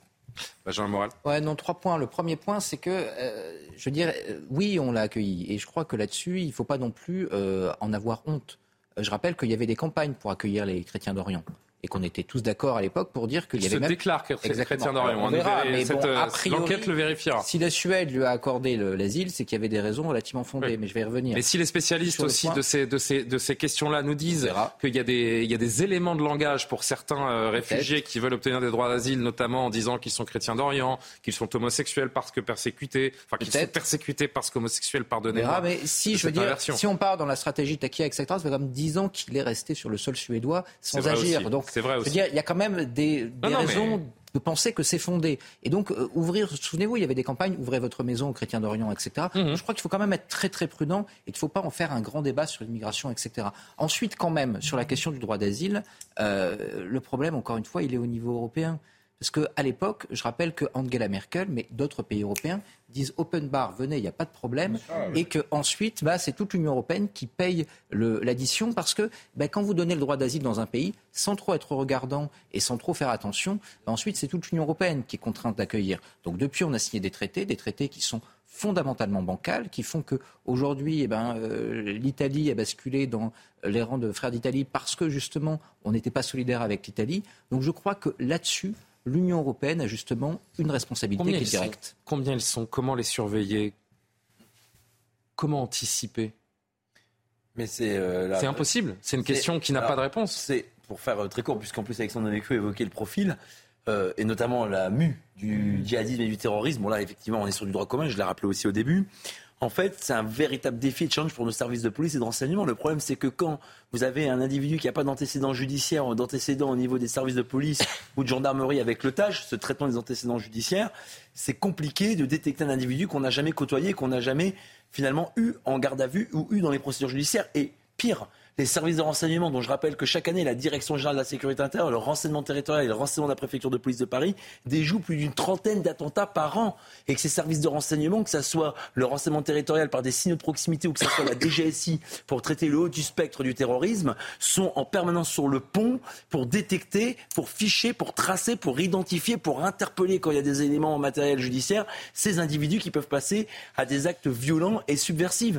Et donc ce que je veux vous dire, Julien, c'est que quand ils passent à travers les radars, c'est parce qu'en fait, on les a jamais captés par des signaux que ces individus émettent habituellement. Et c'est là le véritable, pardon, défi pour nos forces de sécurité intérieure maintenant. Un impossible n'est tenu. S'il ne commet pas d'infraction, s'il se radicalise pas, c'est compliqué de l'identifier, de le trouver et encore moins de le tracer et de le suivre. Il est quasiment 23h sur l'antenne de CNews. Merci à vous si vous nous rejoignez. On est au cœur toujours de cette édition spéciale depuis euh, ce matin après cette terrible attaque à, Annecy.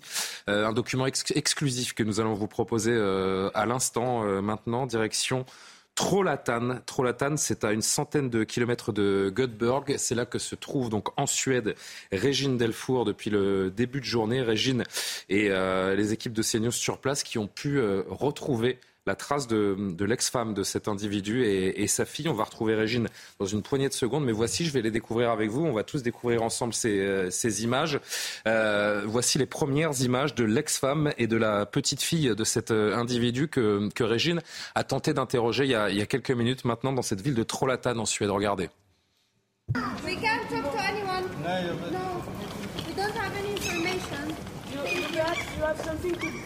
får inte... To, to, Doe, doe voor een eh, zo. Dus kan je, dus- Nee? nee? Nee, nee, nee, nee. Kom, kom, kom, kom. Kom, kom, kom. Kom, kom, kom.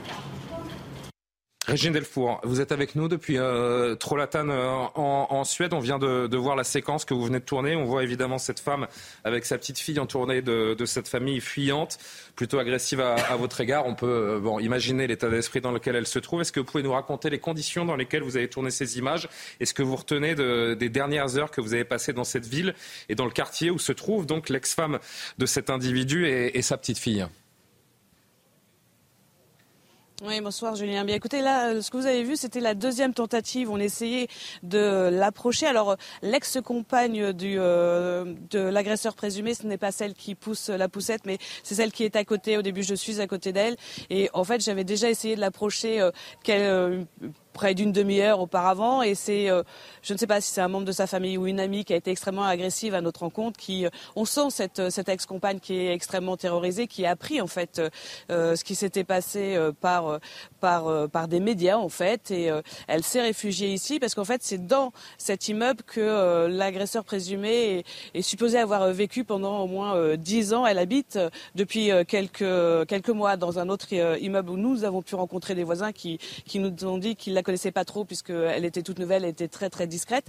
Alors euh, oui, on sent, on sent que c'est la panique, on sent que c'est la terreur. Il y a, il y a cette petite fille de 3 ans hein, qui a à peu près le, qui a le même âge hein, qu'un des enfants qui a été euh, euh, gravement blessé. Et puis donc nous sommes arrivés ici dans, cette ville qui se trouve à, à 250 km d'Oslo où la plupart des Suédois avec lesquels nous avons échangé ont effectivement appris ce qui s'était passé en France puisque évidemment la Suède est aussi pas du doigt, mais évidemment citée. Ils nous ont tous dit qu'ils étaient extrêmement choqués, qu'ils pensaient extrêmement aussi aux Français et qu'il y avait aussi ce problème. Alors évidemment, comme on sait, il dit que c'est au nom de Jésus-Christ qu'il aurait attaqué ses enfants. Donc certains disent que c'est un fou, d'autres disent qu'il y a peut-être des problèmes qu'il a vécu lors, puisqu'on sait qu'il est syrien, lors de ses années en Syrie. Mais tout le monde est plutôt sous le choc ici. Les voisins que nous avons pu avec lesquels nous avons pu échanger étaient quand même très choqués d'apprendre ça.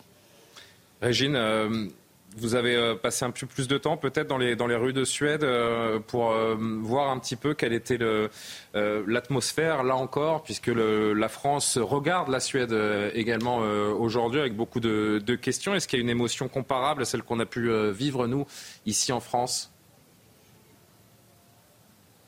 Non, pas exactement. Alors, ce, que, ce qui était assez frappant quand nous sommes arrivés euh, dans, euh, dans l'immeuble où elle vit, qui se trouve à, plusieurs centaines de mètres ici, c'est comme nous avons commencé à parler aux voisins qui nous ont dit, vous savez, nous les Suédois, euh, nous sommes très, nous, nous sommes pas très proches des gens en fait. On essaye de respecter la liberté de chacun, donc on ne se mêle pas aux autres gens et ils n'ont pas pour habitude apparemment d'exprimer vraiment leurs sentiments. Ils nous ont tous dit, on, on a pu rencontrer ces personnes, des Suédois dans la rue leur demander ce qu'ils en pensaient. Ils ont une espèce de, de, de retenue, de, de, pudeur. Donc ils nous ont dit hors caméra qu'effectivement ils, ils étaient choqués, mais, euh, mais voilà, euh, ils, ne sont pas encore dans l'émotion. C'est en plus euh, bon. Alors il, il a été, il a le statut de réfugié suédois, mais il n'était pas suédois.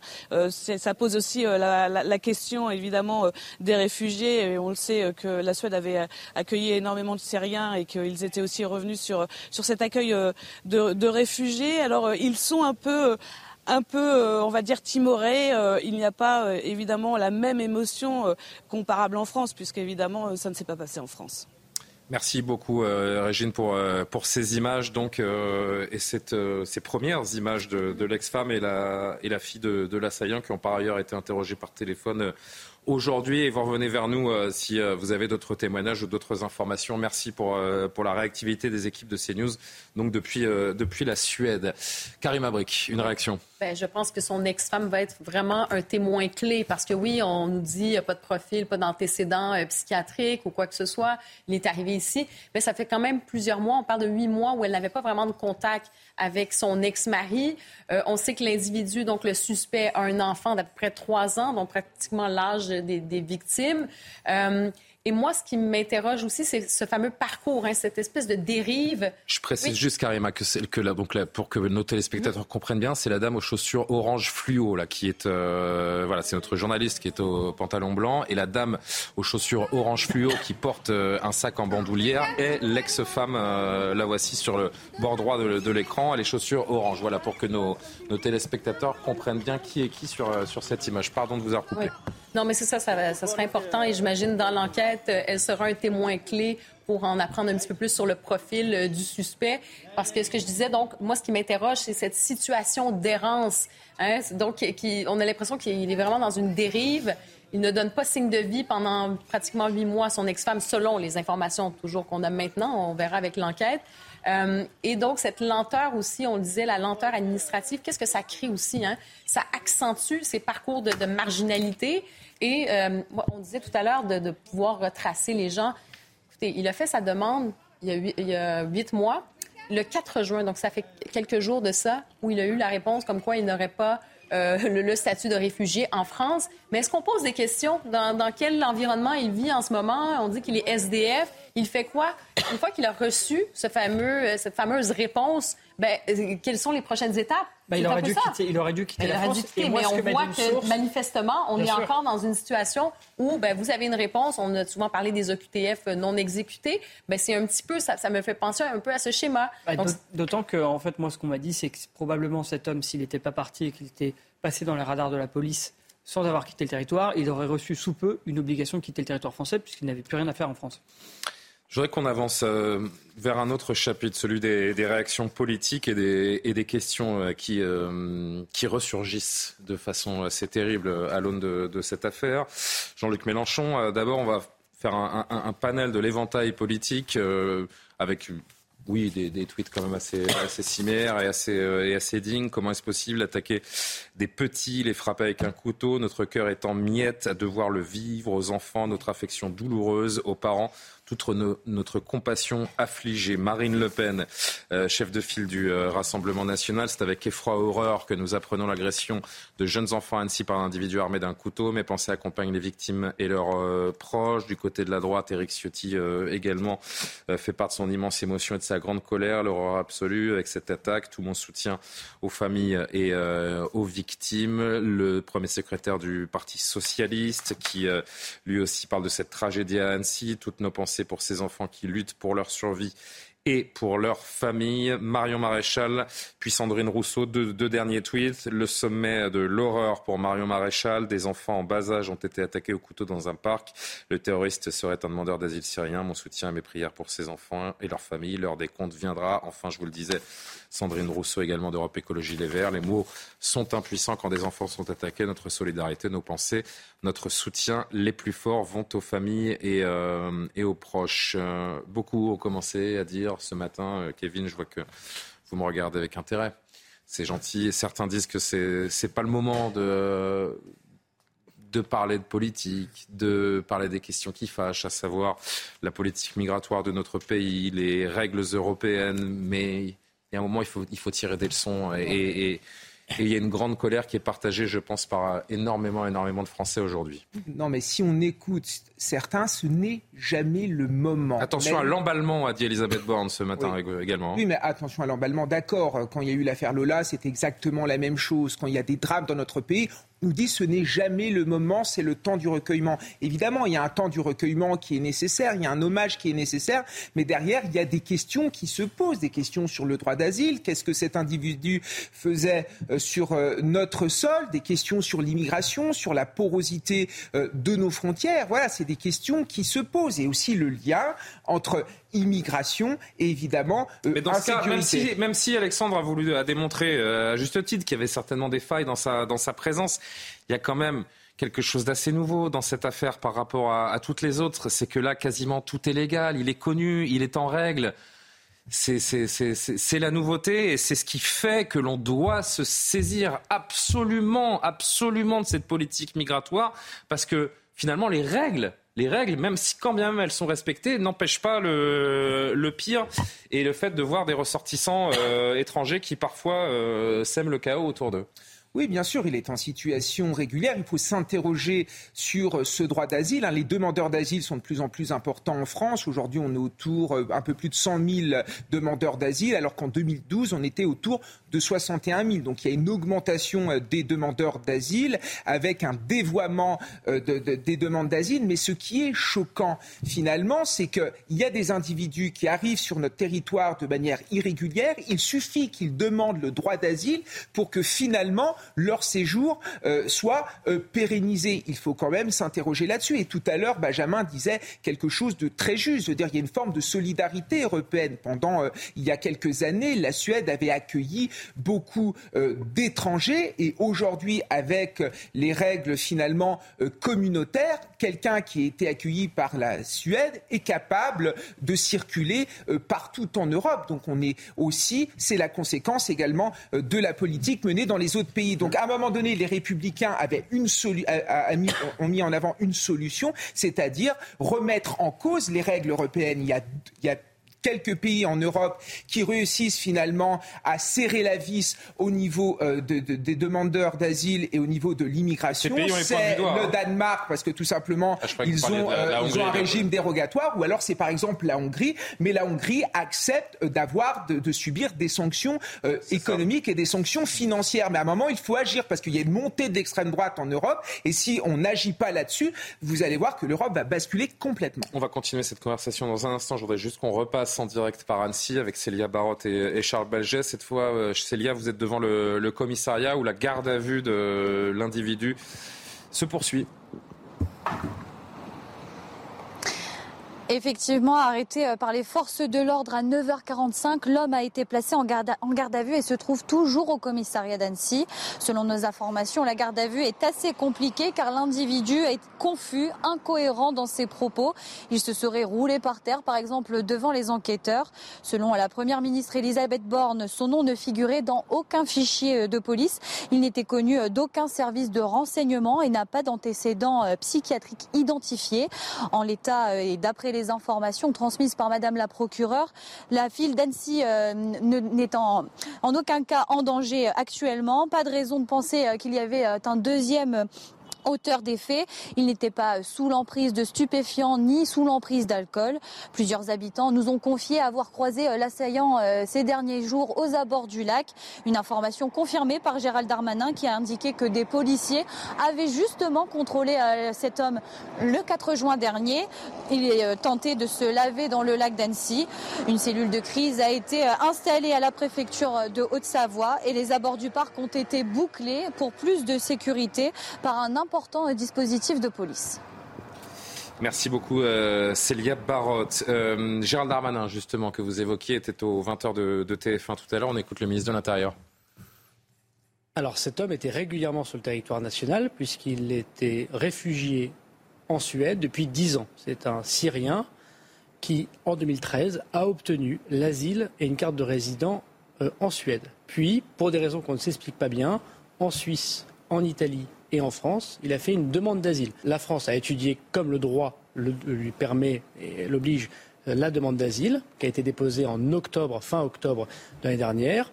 Dimanche dernier, le 4 juin, la notification lui a été faite qu'il ne pouvait pas avoir l'asile en France. C'est effectivement une coïncidence troublante que dimanche dernier, il connaît la réponse de l'administration française en six mois, pas d'asile, puisque vous l'avez déjà en Suède et qu'il passe à l'acte dans cette crime absolument ignoble. C'est de quelqu'un qui, depuis dix ans, est régulièrement en Europe, qui n'a aucun antécédent judiciaire, qui n'a aucun antécédent des services de renseignement et qui était régulièrement sur le sol national.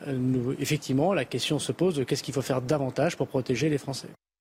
Alexandre euh, Devecchio, un commentaire sur ce qu'on vient d'entendre de, la part du, ministre. Il faudrait que les, les, politiques comprennent ce que les populations ont, elles, compris depuis, euh, depuis longtemps, en fait. Gérald Darmanin. Les règles, sont, les, les règles existent, mais il faudrait peut-être les changer. Décrit les faits. Maintenant, euh, on, attendrait, on attend effectivement qu'il qu change les règles. Alors, c'était peut-être pas le, le, le, moment, justement, de, de, promettre des choses qui, qui, qui, qui sera de toute manière difficile de, de, de tenir. Euh, mais il y a, y a, quand même une, une, solution. Alors là, il a obtenu le, le droit d'asile, mais à partir du, du, moment où les gens viennent irrégulièrement sur, sur le territoire. Enfin, il l'a obtenu difficile. en Suède, hein, pardon. Il, a, il a obtenu en Suède. Et ce que euh, rappelle Gérald Darmanin, c'est cette concomitance entre le fait qu'il apprenne qu'il ne l'a pas en France et, euh, cette et, action et, insupportable qu'il a commise aujourd'hui. Ce qui pose quand même la question de, de quoi qu'il arrive, il vient quand même d'un pays euh, qui a été en guerre, où il a sans doute vu des violences, peut-être qu'il y a participé. Donc quand on accueille des, des personnes de, de, de, pays en guerre, on prend malgré tout euh, un risque. Ce sont des pays qui ont été euh, brutalisés et il peut y avoir une forme, un mélange de, déracinement, de violence importée euh, qui, crée euh, ce, genre, euh, de dérive. C'est pour ça qu'il faut peut-être appliquer une forme de, principe de précaution. Et encore une fois, on a une extension euh, du droit d'asile où maintenant toute personne venant d'un pays en guerre peut euh, venir obtenir une forme de droit d'asile. Alors je crois que ça devrait être euh, destiné simplement aux réfugiés politiques. Et ensuite, c'est très difficile, une fois que les gens sont sur, le territoire de manière irrégulière, si vous voulez, de les surveiller, de les contrôler ou de les faire revenir chez eux. Donc la, la solution, euh, c'est tout de même, à mon avis, c'est ce que fait le Danemark, c'est que le, leur, dossier soit examiné en, amont dans leur pays euh, d'origine, peut-être dans les ambassades, peut-être dans un pays tiers, ce que, ce que d'autres pays pratiquent et pas une fois qu'ils sont sur le territoire. Une fois qu'ils sont sur le territoire, s'ils sont rentrés de manière irrégulière, il faut que la règle soit claire et qu'ils soient euh, jugés illégaux et expulsés euh, immédiatement. Parce que c'est vrai que dans ces cas-là, Karim Abric, il y a toujours l'émotion, les euh, plus jamais ça. Euh, et puis euh, l'émotion, elle passe et on trouve euh, rarement des solutions alors que bah, on est passé à autre chose. Mmh. Mais je reviens donc au profil pour l'instant, mmh. aux informations qu'on a. On voit qu'il était quand même dans, dans un processus en lien avec les politiques migratoires. On ne veut pas, il demandait euh, pour être réfugié en France. Et on voit que, bon, ça, ça dure depuis des mois.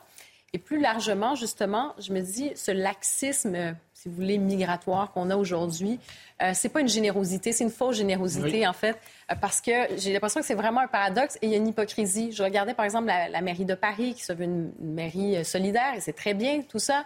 on est pour ses principes, mais dans les faits, il n'y a pas de véritable générosité parce que il y a des services qui sont en pleine surcapacité, qui n'arrivent plus justement à fournir des services.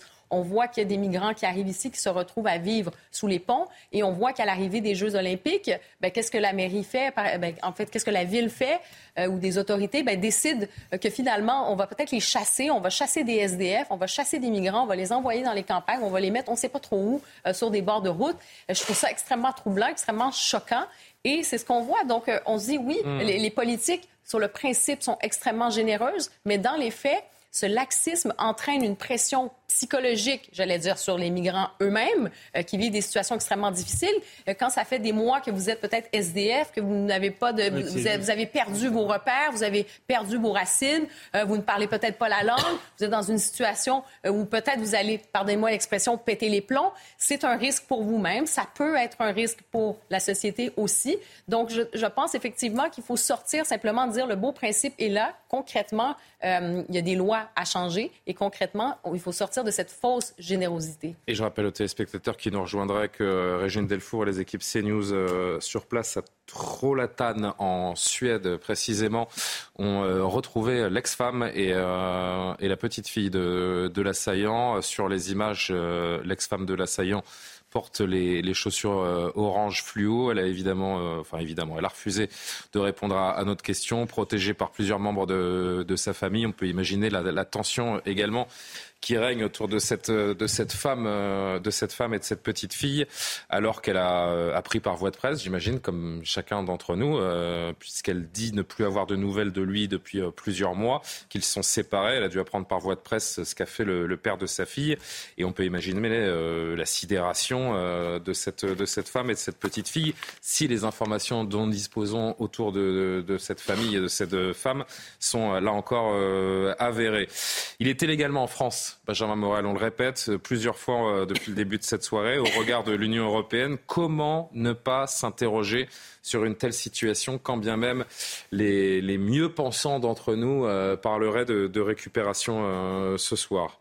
Bah, le problème, c'est qu'en effet, il est dans une situation de légalité, que cette situation de légalité, un, on ne peut pas lui enlever, et que deux, elle est pas Non, mais elle est problématique. Bah, pas forcément. Enfin, elle est problématique parce qu'on met, comme on l'a dit tout à l'heure, huit mois pour traiter son dossier, alors qu'a priori, il est assez simple à traiter. Est-ce que le fait qu'un, euh, par exemple, est-ce que cette règle veuille qu'un, qu'un, réfugié qui a obtenu l'asile dans un pays de l'UE soit en libre circulation euh, dans l'espace Schengen? Justement, toute la tout cela est encore toute la question est là, c'est-à-dire l'actualité. Le, problème, encore une fois, il est au niveau européen. Qu'est-ce qui se passe en 2015 En 2015, vous avez Angela Merkel qui dit "Écoutez, voilà, je suis outré par ce qui se passe en Syrie, donc c'est open bar."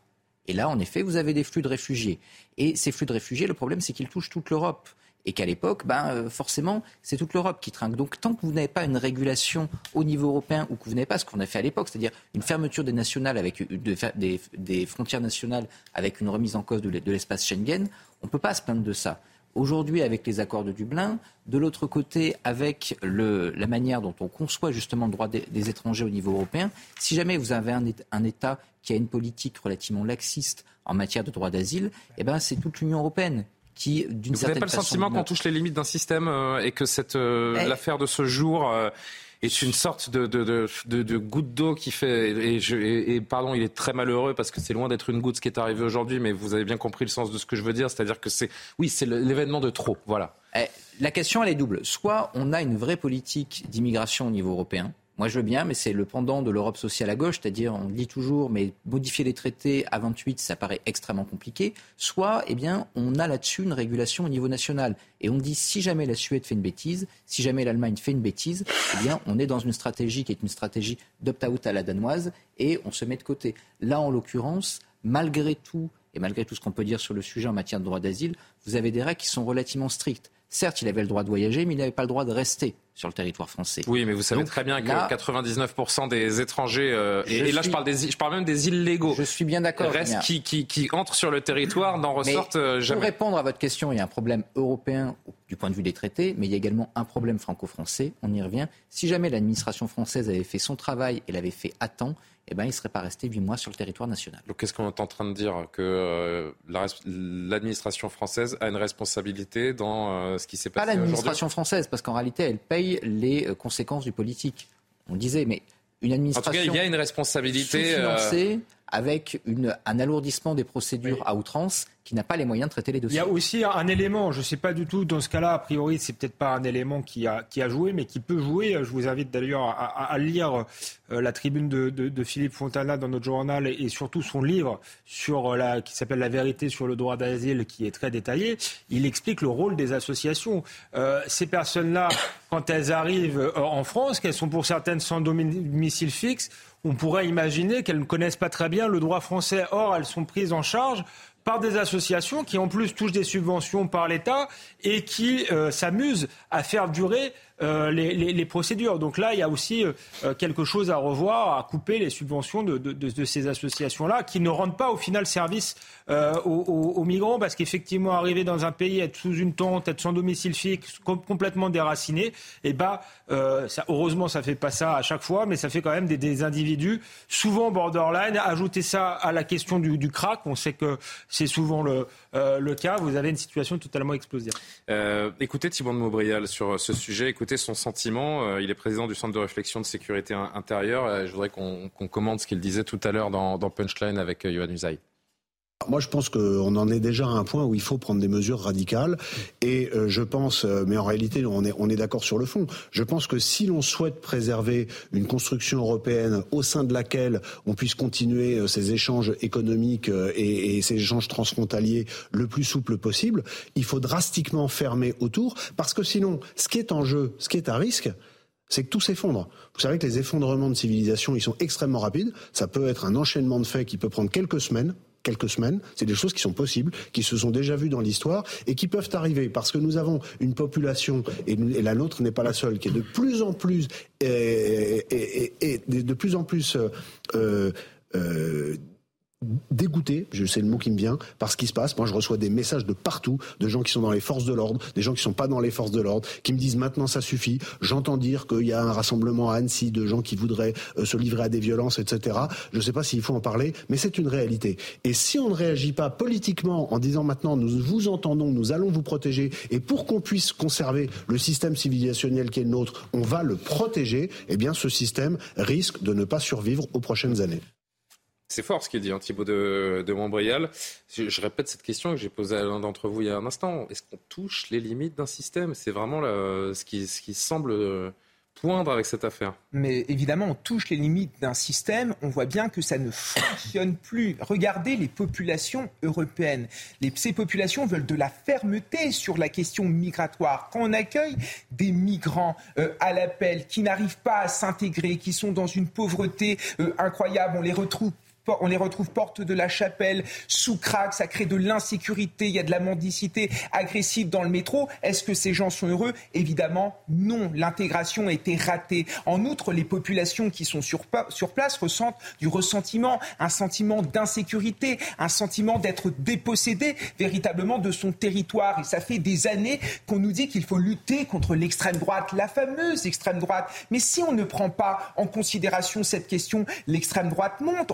Vu en Italie, on l'a vu euh, dans les pays du Nord. Regardez en Danemark, au Danemark, ce qui s'est passé. On a la gauche danoise qui a pris cette question à bras le corps et l'extrême droite a considérablement diminué. Moi, je n'aime pas que l'on dise que finalement, la lutte contre l'immigration et l'insécurité générée par l'immigration, c'est une question de gauche. Non, c'est une question populaire. Il faut la résoudre. Regardez les sondages en France. Même à gauche, on considère qu'il y a trop d'immigrés en France et trop d'immigrés en Europe. Donc c'est bien beau d'avoir des trémolos dans la voix, de dire qu'on a un devoir d'accueil. En effet, le droit d'asile, c'est quelque chose d'important. Mais à un moment donné, il faut aussi sécuriser la population sur place. Il faut aussi en finir avec euh, ces carences euh, systémiques et proposer une immigration choisie pour que les Européens se disent on est en sécurité sur notre sol, il n'y a aucun trouble identitaire, donc on peut recevoir des étrangers toute quiétude. C'est ça le défi du XXIe siècle pour l'Union européenne. On est en plein euh, en train d'entendre les différentes réactions politiques et de se poser la question de la politique migratoire. Écoutez euh, Eric Zemmour qui lui aussi a réagi sur CNews tout à l'heure. Oui, il y a un problème de frontières au sein de Schengen, mais on le sait depuis le début qu'il y a ce problème-là. Alors, euh, il faut absolument trouver une solution. Soit on ferme les frontières dans le cadre de Schengen, soit on trouve des solutions entre pays européens. Je comprends très bien euh, euh, qu'on continue euh, cet accord entre nos pays européens de Schengen, mais dans ce cas-là, il faut garantir toutes les mesures de sécurité. Si les mesures de sécurité ne sont pas prises, il, faut, il faut prendre les, les conclusions politiques et protéger d'abord notre peuple. Réaction Mathieu Vallet? Non, mais moi, je parle Il nous rappelle que tout le monde circule librement dans l'espace Schengen. Je vais vous donner trois exemples précis rapides. Lorsqu'il y a eu les attentats du 13 novembre 2015, qui a été l'une des premières décisions du président François Hollande, c'est de fermer les frontières du pays avec la Belgique, avec l'Allemagne, avec l'Italie, avec l'Espagne. Quand vous avez eu la crise migratoire à Calais, bah, les Anglais, ont vite compris, ils ont pris la poudre d'escampette et en fait, on demande à Calais de gérer toute la politique migratoire de la Grande-Bretagne parce que on a sous prétexte que la Grande-Bretagne donne des millions à la ville de Calais et à l'État français. Quand vous avez à la frontière espagnole, à Perpignan ou à la frontière italienne, à Batimi, de la police aux frontières, des CRS qui sont seuls pour lutter contre l'immigration irrégulière, c'est bien parce qu'il faut respecter notre droit français l'Europe, elle est absente. Et enfin. Donc qu'est-ce qu'on fait, Mathieu Je comprends le constat hein, et cette liste, j'imagine qu'elle n'est pas exhaustive et que vous pourriez continuer comme ça longtemps. Mais qu'est-ce qu'on fait alors On revient sur ce droit fondamental de la libre circulation dans l'espace Schengen et on, met des, on remet des vraies frontières euh... pas une, Non, mais c'est pas une question de revenir ou pas revenir. C'est une question que quand on met des règles communes pour le droit d'asile, pour les titres de séjour et pour la politique d'accueil migratoire sur l'Europe, il faut qu'on se donne des moyens aussi de faire respecter nos lois et de protéger le continent. Quand vous, vous savez ce que c'est que Frontex? Frontex, en fait, c'est une agglomération de policiers nationaux des États membres de Schengen, des 27 États membres. Ils vont, notamment par exemple à Lampedusa, c'était le cas, ou à la frontière euh, italienne, ils vont en fait enregistrer des personnes qui rentrent sur l'Europe, prendre des photos, prendre l'identité et à l'issue assurer une traçabilité très éphémère puisqu'ils n'ont pas les moyens de leur euh, lutte contre l'immigration irrégulière. Et donc on voit que les outils dont dispose actuellement l'Europe sont quasiment nuls ou très limités et on n'a pas de garde frontière européenne, on n'a pas d'outils européens à proprement dit pour lutter contre euh, ces sujets importants. Vous avez Europol, cet organisme qui en fait coordonne les polices européennes sur des sujets de criminalité et d'organisation euh, criminelle. Vous avez Interpol à Lyon aussi qui permet de faire la même chose au niveau international. Donc ce que je vous dis, c'est qu'aujourd'hui, on a des règles européennes communes pour accueillir et gérer toute l'immigration, mais on n'a pas des règles et des outils opérationnels commune pour lutter contre toutes les dérives et les menaces qui sont présentes. Et c'est dommage que je ne pas laisser finir sur ça. Je suis désolé, mais là, on parle du droit commun sur euh, un crime. Mhm. Mais quand vous voyez, parce que moi, j'oublie pas, parce que quand on oublie, finalement, on recommet les mêmes erreurs. Quand vous avez à Sainte-Soline des black blocs italiens, espagnols, catalans, qui peuvent circuler d'un pays à l'autre sans être inquiétés, sans être arrêtés, et qu'il a fallu attendre qu'un policier soit brûlé à Paris, et que finalement, lors de la dernière manifestation, on a enfin fait ce que nous, on propose des syndicats C'est pour ça que je parle de fermer C'est pour ça que je parle de, Schengen, eh ben, cher ami. J'y viens. L'interdiction administrative de territoire, elle permet à un étranger qui vient de l'étranger, évidemment, et qui vient sur le territoire national pour commettre des exactions violentes, de l'interdire de territoire et de donner un outil efficace, opérationnel, concret pour les policiers, de pouvoir le contrôler et de dire vous avez rien à faire là, et donc du coup on peut vous interpeller. Ça, c'est un exemple concret. Vous voyez, on a fait 17 interdictions administratives de territoire pour la manifestation de mardi, mais pourquoi l'a-t-on pas fait avant? Sachant que les services de renseignement, ils sont compétents, ils sont excellents, ils sont bons et ils connaissent les individus à la fois nationaux et étrangers par la coopération européenne des services de renseignement pour lutter contre, par, par exemple, ces extrémistes violents. Vous voulez des exemples, je vous en ai donné, Julien. Bravo. Quelle direction on doit prendre, Alexandre bravo, Si on peut imiter, non, mais on a... ça serait bien. C'est très juste et, et je vous remercie. Est-ce qu'on arrive à un stade, Alexandre Devecchio, où il faut faire de l'Europe une forteresse à défaut euh, d'être une passoire? Oui, évidemment. et comment on fait de l'Europe une forteresse dans les conditions dans lesquelles nous sommes aujourd'hui? Depuis longtemps. Sur le. et plus on attend, et c'est ce que disait Thibault Mondrial, pardon d'aller au bout de, cette question, euh, plus on attend, plus il faudra prendre des mesures radicales. Parce que le risque, si l'on entend son analyse qui semble assez de, bon sens, c'est que tout s'effondre euh, du jour au lendemain.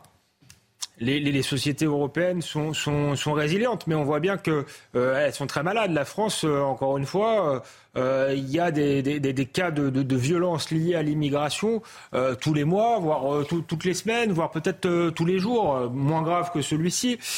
donc effectivement, il y a une forme de dégoût, pour reprendre le terme de, de, de Montbrial, des, des, populations. Il y, a, il y, a, je crois, de multiples solutions.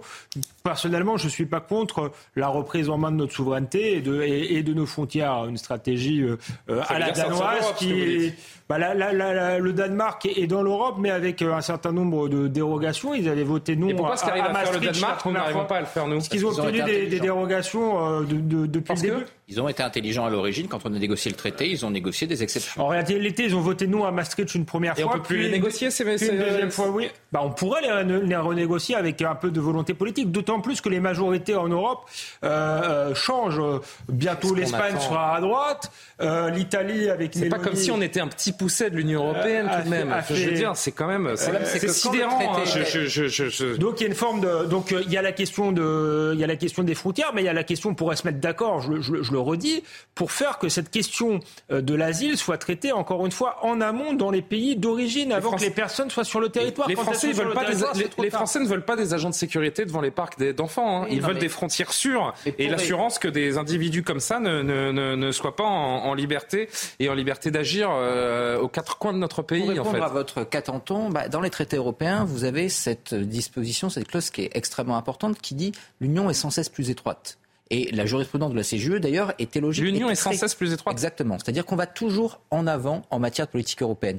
Cameron, lorsqu'il négocie pour éviter le Brexit, dit il faut supprimer ça et il faut que l'Angleterre, justement, se retire de certaines politiques. Mais Cameron arrive avec un plan clair.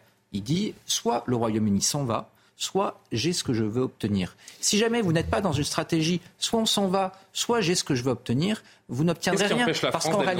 parce qu'en réalité, vous rompez ce qui fait la logique de l'Union européenne, cette intégration croissante. Et ça, l'Union européenne n'y est pas prêt. Et beaucoup de nos partenaires n'y sont également pas prêts. Ce qui nous manque, bah, là-dessus, c'est du courage politique et le sentiment qu'on pourra aller jusqu'au bout. Alexandre? Oui, du, courage politique. Et puis même, il faut, s'interroger sur quelle est l'idéologie de, l'Union européenne. Des personnes qu'on a placées aujourd'hui à la tête de, la Commission, j'ai pas l'impression qu'Ursula von der Leyen euh, ait pris conscience de l'importance de ces questions euh, migratoires pour les peuples européens. J'ai plutôt l'impression qu'elle a une vision de l'Europe comme une société post-nationale euh, où chacun pourra venir euh, comme, comme il le souhaite. À minima. Euh, donc là, il y a une contradiction fondamentale. Donc il faut tout remettre à plat depuis le début. Mais pour le faire, il faut effectivement qu'une voix, que des voix fortes s'élèvent. Et ça, c'est au chef d'État de le faire. Et singulièrement au chef d'État français, parce que la France est un acteur central en réalité en Europe. il y a la France et l'Allemagne. Le jour où la France tape du poing sur la table, normalement, il y a un changement de système qui doit se, se mettre en place. Mais à minima, ça doit faire, cette affaire, elle doit avoir des répercussions au moins sur ce, projet de loi immigration qui sera proposé à l'été. Euh, Karima Brick et, et Amaury, si vous voulez réagir. Mais Karima d'abord. Oui, mais la pression. Pour changer quoi? C'est-à-dire, qu'est-ce que le projet de loi pourra aider en la matière? Ben, restons comme ça alors. Mais moi, non, je, mais je, moi, je, veux vous êtes plus compétent que moi, Benjamin, j'entends, il hein, n'y a pas de problème. Le problème. Mais dans ce cas-là, ben, on continue et puis on attend, on attend la date du prochain. Hein. le problème, c'est que ça relève pas de la loi. Hum. Ça relève du droit européen, on l'a évoqué. Ça relève des budgets qu'on donne aux administrations, on l'a évoqué. Ça relève des bras de fer qu'on a avec les pays qui sont les pays d'origine dans le cadre de l'exécution des OQTF. Mais c'est ça, il faut montrer les muscles en fait. Il faut montrer les muscles à Bruxelles. Une nouvelle loi. Si vous ne montrez pas les muscles à Bruxelles, il y a un moment, c'est ça, c'est ça l'action. Et c'est peut-être ça qui doit découler de ce, ce, cette loi immigration et des, et des mesures radicales qu'il faut montrer aux Français. C'est de montrer qu'on qu'on n'accepte plus ces traités et qu'il faut, en, qu'il faut en sortir ou à moins euh, faire des dérogations, obtenir des dérogations comme les Danois les ont obtenues. Pardon, Karima. Mais je pense aussi que le, le peuple français, quand on regarde aussi les sondages d'opinion, en a marre de ce laxisme, en a marre aussi de cette impuissance. Il faut aussi l'écouter. Je, comprends, ça c'est vrai, de dire, mais que peut faire l'État, que peut faire l'État? Mais quand on écoute, oui, la loi, mais quand on écoute Thibault de Montréal qui parle de cet effondrement de civilisation, euh, plus largement de cette crainte en disant que parfois, hein, ça peut prendre quelques mois, quelques semaines, et on voit qu'il y a un basculement. Et quand je regarde plus globalement, on a parlé de ces actes de barbarie, de sauvagerie, de ces attaques au couteau. Hein. Il y avait des chiffres même en 2017, maintenant ça, ça doit être euh, plus. Je regardais, on était à 44 000 agressions à l'arme blanche. Donc c'est plus que 120 par jour. Hmm. c'est qu'il y a aussi un message qu'on envoie que l'État ne peut plus rien faire, euh, qu'il y a un abandon total. Donc, quand vous avez l'impression que l'État ne peut plus, euh, disons, ne peut plus réaliser sa première tâche, qui est d'assurer la protection de, sa population, de, de, son public, comme on dit, mais pas la population, mais de ses citoyens, on est vraiment à une étape, on a franchi, on est à cette étape un peu de défritement, je ne sais pas si c'est effondrement, mais effritement certainement euh, civilisationnel. Donc, pour ce qui est du projet de loi immigration, évidemment, on ne peut pas tout faire, mais si déjà à la base, c'est de dire, ben écoutez, non, il faut organiser euh, cette rencontre avec les États européens et changer le paradigme parce qu'il y a plusieurs pays qui le font aussi aujourd'hui. Est-ce que c'est ce qu'on appelle des opting out, hein, d'avoir des, clauses où on, se dit, ben écoutez, oui, on va sortir. Euh, je pense qu'on est rendu là aussi. J'ai l'impression que on a vu avec, bon, vous avez dit qu'ils ont été intelligents euh, au Danemark. Ben, peut-être qu'on peut l'être aussi, pas juste non, mais ce qu'on comprend, ce qu'on comprend vraiment ce, enfin, ce soir, euh, depuis longtemps, mais peut-être encore plus ce, soir, c'est qu'on ne peut plus, à Moribuco, avoir un débat strictement français sur l'immigration. Si ça ne passe pas par Bruxelles, si ça ne passe pas par une entente européenne, et le président de la République lui-même hein, euh, rappelle les dangers de l'immigration non maîtrisée. C'est un discours officiel. Hein. Euh, c'est pas, euh, c'est pas des, des, des lubies d'extrême droite là dont on est, en train de parler. C'est quelque chose qui est partagé par les Français, qui est revendiqué par le président de la République lui-même. Les dangers de l'immigration non maîtrisée. Et pourtant, les actes ne sont pas en corrélation avec ces, ces dangers présentés. Alors là, là, en fait, ce qui est compliqué, moi, je trouve dans cette affaire, c'est comme cette personne n'avait pas d'antécédents judiciaires. Je veux dire, il aurait eu des antécédents judiciaires on aurait pu légitimement dire c'est pas normal, cette personne, on savait qu'elle était dangereuse, pourquoi on ne l'a pas renvoyée tout de suite? Là, c'est pas le Il n'aurait pas passé huit mois à attendre désœuvrer en France. Euh, est-ce qu'il aurait fait ça? Et là, il faut rendre, euh, j'allais dire, honneur à, Gérald Darmanin, qui, quand même, depuis qu'il est ministre de l'Intérieur, a fait en sorte que les centres de rétention, bon, il faut dire qu'ils sont saturés, donc il ne peut pas mettre tout le monde dedans. Donc il a choisi de mettre les profils à risque, qui, je pense, forcément, comme il y a un nombre de places limité, il met les profils à risque pour euh, les expulser en priorité vers leur pays d'origine. Le problème, et ça c'est c'est qu'il n'y a que 1800 places en centre de rétention administrative pour des centaines de milliers euh, de personnes en situation irrégulière en France. Donc ça, c'est un énorme problème à régler. Une fois qu'on a mis ces personnes dans les centres de rétention administrative, il faut encore qu'on obtienne le laissez-passer consulaire. Et là, c'est un, bras de fer avec les pays, notamment les pays du Maghreb, qui sont euh, parfois l'Algérie, ces derniers mois, qui était très réticente, à prendre euh, ses ressortissants pour des raisons diplomatiques.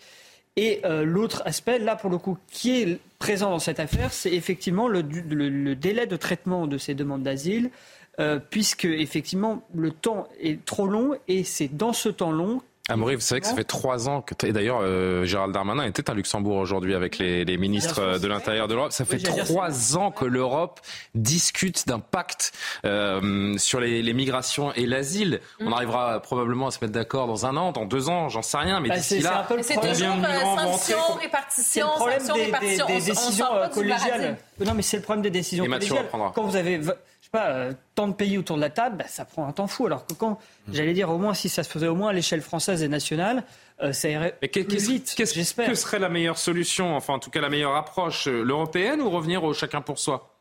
Bah, Là, à ce stade, je pense qu'au moins, enfin, je pense que ce qui est le plus rapide, ce serait d'abord que la France prenne des mesures pour elle, et puis après qu'elle qu'elle s'attende. Alors, j'ai promis la parole à Mathieu Vallet, et euh, je reviens tout de suite vers vous ensuite, Alexandre. Alors, si Mathieu le permet, je vous laisse rebondir. Très, très court, non, mais pour euh, rebondir sur ce qu'a dit euh, Amaury, il y avait un principe aux origines de l'Europe qui était celui de subsidiarité. Ce que l'Europe ne peut pas faire à 27 ou à, ou à, plusieurs, le pays peut reprendre sa souveraineté sur ces points-là. Et là, on voit bien que à 27, on n'arrive pas à gérer cette question migratoire. Donc, on pourrait dire euh, on va avancer à 27, mais on avance de notre côté en attendant. C'est ce que fait l'Italie, par exemple. Exactement. En fait, le conseil dont vous parliez, parce que c'est vrai que les acronymes de l'Europe la rend encore plus technocratique et lisible, c'est le CJAI, le Conseil de justice des affaires intérieures de l'Union européenne, qui est censé être le troisième pilier de l'Union européenne. En fait, pour être très pratique. Par exemple, sur cet individu, on a vu qu'il avait déposé une demande d'asile acceptée par la Suède, il en avait déposé une en Italie, il en avait déposé une en France, et en réalité... Il y en a une en Suisse, hein c'est ça, la mémoire Et en fait, on se rend bien compte qu'on n'a pas de logiciel ou d'outils euh, informatiques pour référencer ces demandes d'asile, et puis tout ça a pris 8 mois. s'apercevoir que bah y a une demande qui a été déposée. mais par exemple, on a le système d'information Schengen. Dans ce système-là, on a été intelligent au niveau de l'Europe. On s'est rendu compte que les délinquants faisaient fi des frontières administratives des pays, et qu'un délinquant qui sévissait en France pouvait faire la même chose en Allemagne. S'il est recherché pour une procédure en France, on a un fichier des personnes recherchées qui permettent de le référencer au niveau européen. Et quand il passe par exemple une frontière d'aéroportuaire, terrestre, navale, on a les policiers qui, lorsque le contrôle, que ce soit des policiers danois, suédois ou allemands ou, euh, français, peuvent consulter ce fichier. On a les accords de prune, par exemple, qui permettent de partager les fichiers des empreintes, euh, par exemple, euh, digitales. Donc vous avez ces empreintes qu'on relève lors des gardes à vue qui permettent après de référencer, de ficher les gens, ce qui facilite, par exemple, l'élucidation des enquêtes par la police technique et scientifique. Et tout ça, on voit bien qu'en Europe, on en avait besoin. Vous savez, moi, je viens de Lille eh ben, les délinquants, ils s'arrêtent pas à la frontière belge. Les délinquants qui sévissent à Bruxelles, à Courtrai, à Menin, à Gand, à Ostende, ils sévissent aussi à Lille, Roubaix, Tourcoing. Et on voit bien que, par exemple, le droit de poursuite, quand vous démarrez, par exemple, une chasse sur un refus d'obtempérer à Tourcoing et qu'elle ah termine en Belgique, il faut aussi des règles. Et c'est là où moi je vous donne des exemples très pratiques où, en échangeant les informations, les fichiers, les pratiques, pour terminer, dites-vous bien, par exemple, pour le terrorisme, le droit belge n'a rien à voir avec le droit français. Là où nous, sur du droit dérogatoire en terrorisme, on peut faire des perquisitions de nuit par euh, la facilité des euh, enquêtes que le Code de procédure pénale fait, c'est l'une des rares facilités que le Code nous mmh. donne. En Belgique, c'est autrement euh, fonctionnement que ce qu'on a connu. Vous prenez Abdeslam, par exemple, ça fonctionnait la procédure différemment qu'en France. Donc vous voyez bien que, moi je donne des exemples très concrets, en harmonisant... Ou en oui, on, se, on, se, met nous-mêmes des bâtons dans les roues au niveau européen pour, euh, pour harmoniser les mesures. Pardon, je presse pour la paroisse, mais en Belgique...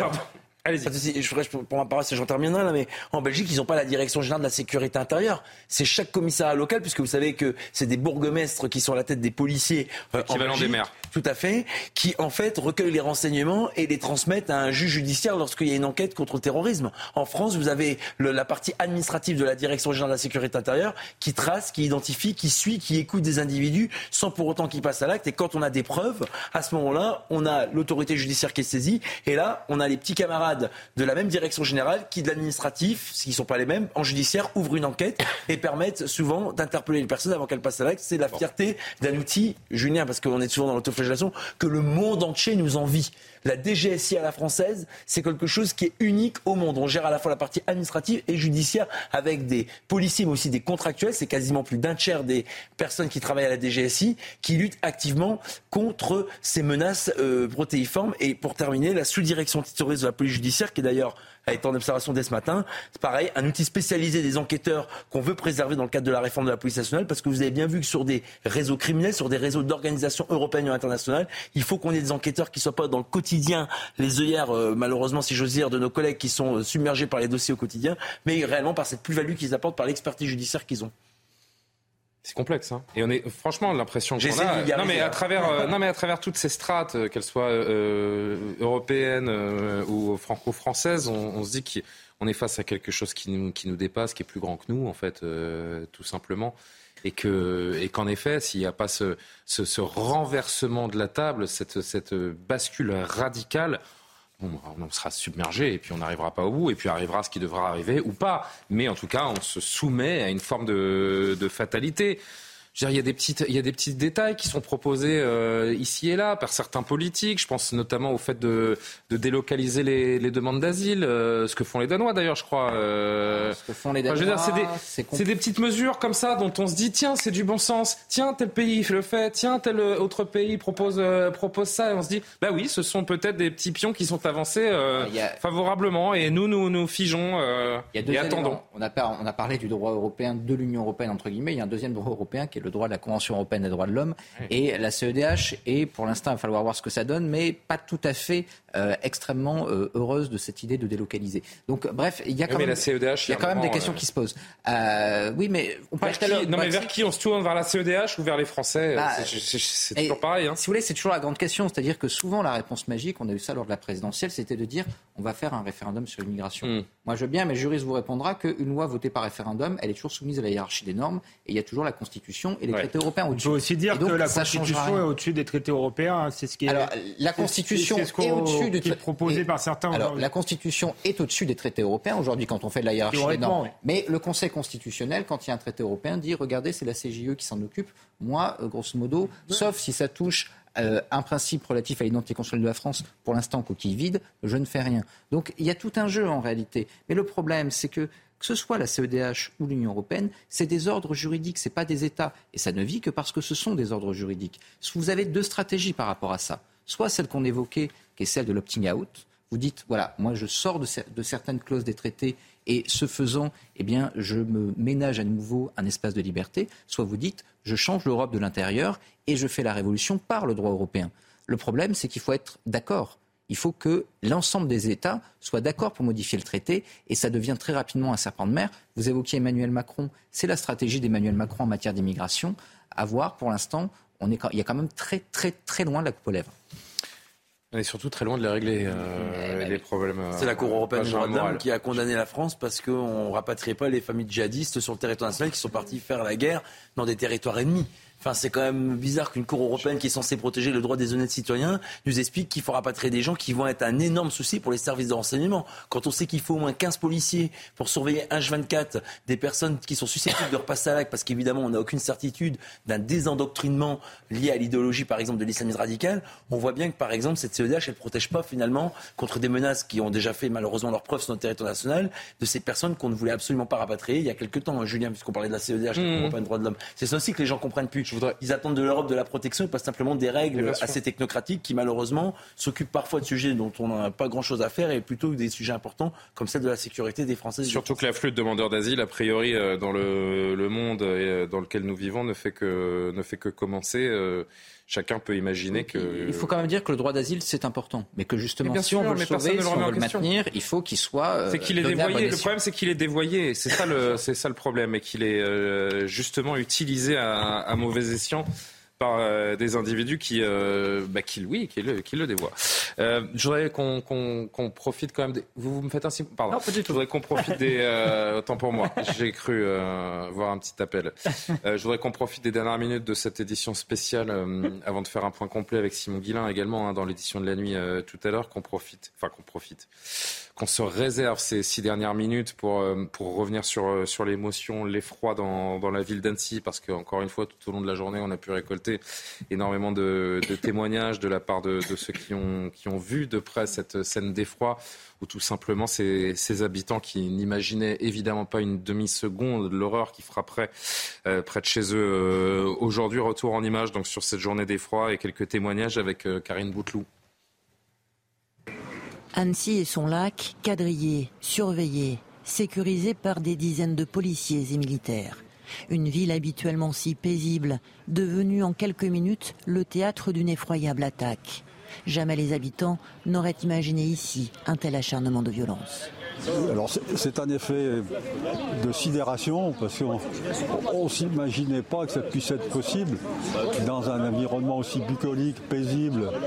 Annecy, après avoir appris l'attaque à l'arme blanche, certains habitants se sont rendus sur les lieux du drame. Une marque de soutien aux victimes et à leurs proches. Pendant quelques minutes, eux aussi ont eu très peur pour leur famille. Je suis venu tout de suite, la première chose que j'ai fait, j'ai appelé mon ex-belle-fille pour savoir où était mon petit-fils. Et puis j'ai vite mis sur les réseaux pour savoir si les gens que je connaissais étaient dedans. Ou... Mais c'est malheureux que ça arrive à Annecy mais ça peut arriver partout. Donc la sécurité, il y a un moment, il faut que l'État fasse leur boulot. Un sentiment d'insécurité partagé par Robert, un autre habitant, lui aussi sidéré. Mais maintenant, des choses comme ça, ça va se répéter dans des endroits où personne s'y attend. Tout le monde s'attend à ce que ça se passe dans des grandes villes comme Marseille, Paris, Lyon, j'en sais rien. Maintenant, on va chipper des, endroits où personne s'y attend pour, donner un, pour, bah, justement pour faire peur aux gens. À Annecy, il y a désormais un avant et un après l'attaque, un traumatisme qui pourrait marquer la ville à tout jamais. Évidemment que ce traumatisme, il va marquer la ville à tout jamais, Kevin Bossuet. Évidemment, c'est un traumatisme qui est comme Nice est marqué à tout jamais, comme ça a touché des enfants. Mais moi, ce qui me marque aussi, c'est que tout cela devient banal. Là, il y a un caractère exceptionnel parce qu'évidemment, ce sont des enfants, ce sont des nourrisseaux qui ont été pris pour cible. Mais regardez, euh, ce matin, quand on a entendu parler d'une attaque au couteau, qu'est-ce qu'on a dit? Encore une attaque au couteau. On est dans un pays où on a égorgé, on a décapité, pardon, un professeur, un pays où on a tué un prêtre dans une église, un pays où il y a eu euh, des attentats dans une salle euh, de spectacle. À un moment donné, on Un pays où on a poignardé des enfants dans des poussettes. Dans des poussettes, où on a tuer des enfants juifs devant une école. Donc il y a une forme de banalisation de tout ça et on vit avec cela. Je crois qu'on a tendance à l'oublier. On est dans une forme d'insécurité permanente. N'importe où sur le territoire, on peut subir euh, ce genre de choses, même dans l'exercice de notre fonction. Je pense à cette, je pense à ces personnels soignants euh, au CHU de Reims, par exemple. Donc la décivilisation est là. Et Benjamin avait raison, c'est une déshumanisation. Euh, Amore Bucco, peut-être qu'il y a des, téléspectateurs qui nous rejoignent seulement euh, tardivement. On, peut rappeler hein, que selon les premiers éléments, la procureure d'Annecy a expliqué qu'il n'y avait aucun mobile terroriste euh, apparent. Est-ce qu'on peut en en quelques secondes, en une petite minute, euh, résumer les, faits importants, marquants euh, autour de cet individu euh, arrêté ce matin aux alentours de 9h45. Donc. Effectivement. Et cette garde à vue qui est prolongée, enfin qui, qui, va durer 48 heures. Bien sûr, on ne connaît pas pour l'instant le mobile. Effectivement, il ne serait pas terroriste. En tous les cas, c'est ce que pensent les autorités à ce stade. on sait que l'homme a, a, eu une demande qui a été rejetée, une demande d'asile rejetée quatre jours avant de commettre cet acte. Euh, qu'il a crié au nom de Jésus-Christ en anglais lors de son passage à l'acte, qu'il était là depuis plusieurs jours, qu'il a 31 ans, qu'il est de nationalité syrienne, qu'il est père de famille. Il a été placé en garde à vue. Son état de santé était compatible avec la garde à vue. Cette garde à vue va durer 24 heures. Elle va probablement être renouvelée 24 euh, heures encore. À l'issue de cela, eh bien, cet homme va être déféré, une information judiciaire va être ouverte, et là, tout le travail des enquêteurs, c'est d'essayer de comprendre euh, euh, pourquoi il a, commis cet acte, comment il l'a commis. Le couteau a été saisi sur place et euh, ce qu'on sait aussi, c'est que cet homme s'est montré très agité lors de sa garde à vue, qu'il ne s'est montré pas du tout coopératif. voilà pour les premiers éléments. Et puis, bien sûr, on, vous tient au courant. On pense aux, victimes. oui. On a pris l'antenne à 22h en commençant par s'intéresser à elles, évidemment. J'imagine que sur les deux heures qui viennent de s'écouler, pas de nouvelles informations qui pourraient nous rassurer Les informations dont on disposait en, là, aux alentours de 22 heures, elles étaient, rappelez-nous bah, C'était que malheureusement, euh, sur les six victimes, hein, trois ont été blessés plus gravement et elles sont toujours. Des mineurs. Hein. Non, euh, deux mineurs et un adulte sont très grièvement touchés. Il y a six victimes, cinq victimes qui ont été euh, plutôt sévèrement touchées et parmi elles, quatre, jeunes enfants âgés d'environ 2 à 3 ans qui sont effectivement toujours en urgence absolue selon le euh, parquet d'Annecy. On a passé euh, beaucoup de temps, grâce à vous, Mathieu Vallet, également à saluer les policiers du, quotidien, ces, ces, policiers que l'on appelle quand on fait le 17, qui ont réagir. On rappelle que à peine plus de 4 minutes se sont passées entre le moment où le premier appel au 17 a été fait et a été effectué et le moment où, cet homme a été, euh, a été interpellé. Euh, on a beaucoup parlé, à juste titre, des, forces de l'ordre. Je voudrais peut-être qu'on prenne aussi euh, cette dernière minute ensemble pour parler du seul motif d'espoir, la seule image qui peut nous, nous réjouir, nous faire croire un peu en, l'humanité aussi autour de ce, de ce drame, c'est cet homme. On met désormais un, prénom et, et certains mm. peuvent voir aussi sur les réseaux sociaux à quel point il est mis en avant et salué. C'est ce jeune homme euh, au sac à dos, Henri, 24 ans, que l'on aperçoit sur ce montage. Voici avec son sac à dos qui tente de gêner, même d'empêcher de, euh, cet assaillant. Euh, cet homme qui a 24 ans, qui est un pèlerin, qui fait le tour des cathédrales de France pendant, pendant plusieurs mois, qui s'est trouvé à cet endroit et qui n'a pas hésité à mettre sa propre vie en jeu pour, pour tenter d'empêcher et d'atténuer en tout cas cette course folle, ce périple meurtrier, comme disent les, policiers peut-être quelques secondes pour, euh, pour dire un mot de ce, jeune homme et de ces citoyens qui sont encore capables euh, de, de, venir en aide et de penser à autre chose qu'à eux-mêmes. Oui, la première arme des citoyens, de toute façon, je profite de votre plateau, pour lutter contre les délinquants, c'est de faire le 17 police-secours. ces deux chiffres, très simples, permettent aux policiers d'intervenir rapidement et aux gendarmes également. Ensuite, vous avez des citoyens qui font plus que les autres, puisque au-delà d'attendre l'arrivée des policiers gendarmes, qui là, rappelons, s'est fait en 4 minutes, on a des citoyens qui interviennent, comme Henri, et qui, au péril de leur vie, comme les policiers, sans réfléchir à leur intégrité, viennent au contact pour éviter qu'ils fassent des victimes supplémentaires. Merci beaucoup Mathieu Vallet. Merci à tous les six d'avoir participé à cette euh, édition spéciale. On reste hein, euh, avec vous euh, et on vous accompagne encore sur CNews puisque dans quelques instants, Simon Guillain vous présentera l'édition de la nuit et, fera de nouveau un point et vous donnera tous les éléments et tous les, témoignages, les interviews qui sont à notre, à notre disposition. On va se, se quitter un instant d'ailleurs en revoyant une grande partie de la conférence de presse de la procureure d'Annecy qui a donné les premiers détails, les premiers éléments factuels Merci de nous avoir suivis. Merci à Loubna Daoudi, toutes les équipes en, régie, euh, dès la matinale et, euh, l'heure des pros avec Pascal Pro, euh, bien sûr, et toutes les émissions de, demain. On reviendra en longueur et on vous donnera toutes les, informations et les derniers développements. Merci également à, Régine Delfour hein, et aux équipes de CNews en Suède qui nous ont permis également de, pouvoir vous proposer des images de, l'ex-épouse de cet assaillant. Très bonne soirée sur CNews et à demain.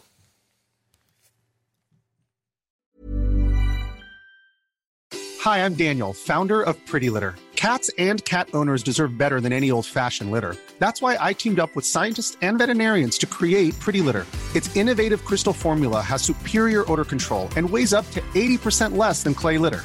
Pretty Litter even monitors health by changing colors to help detect early signs of potential illness. It's the world's smartest kitty litter. Go to prettylitter.com and use code ACAST for 20% off your first order and a free cat toy. Terms and conditions apply. See site for details.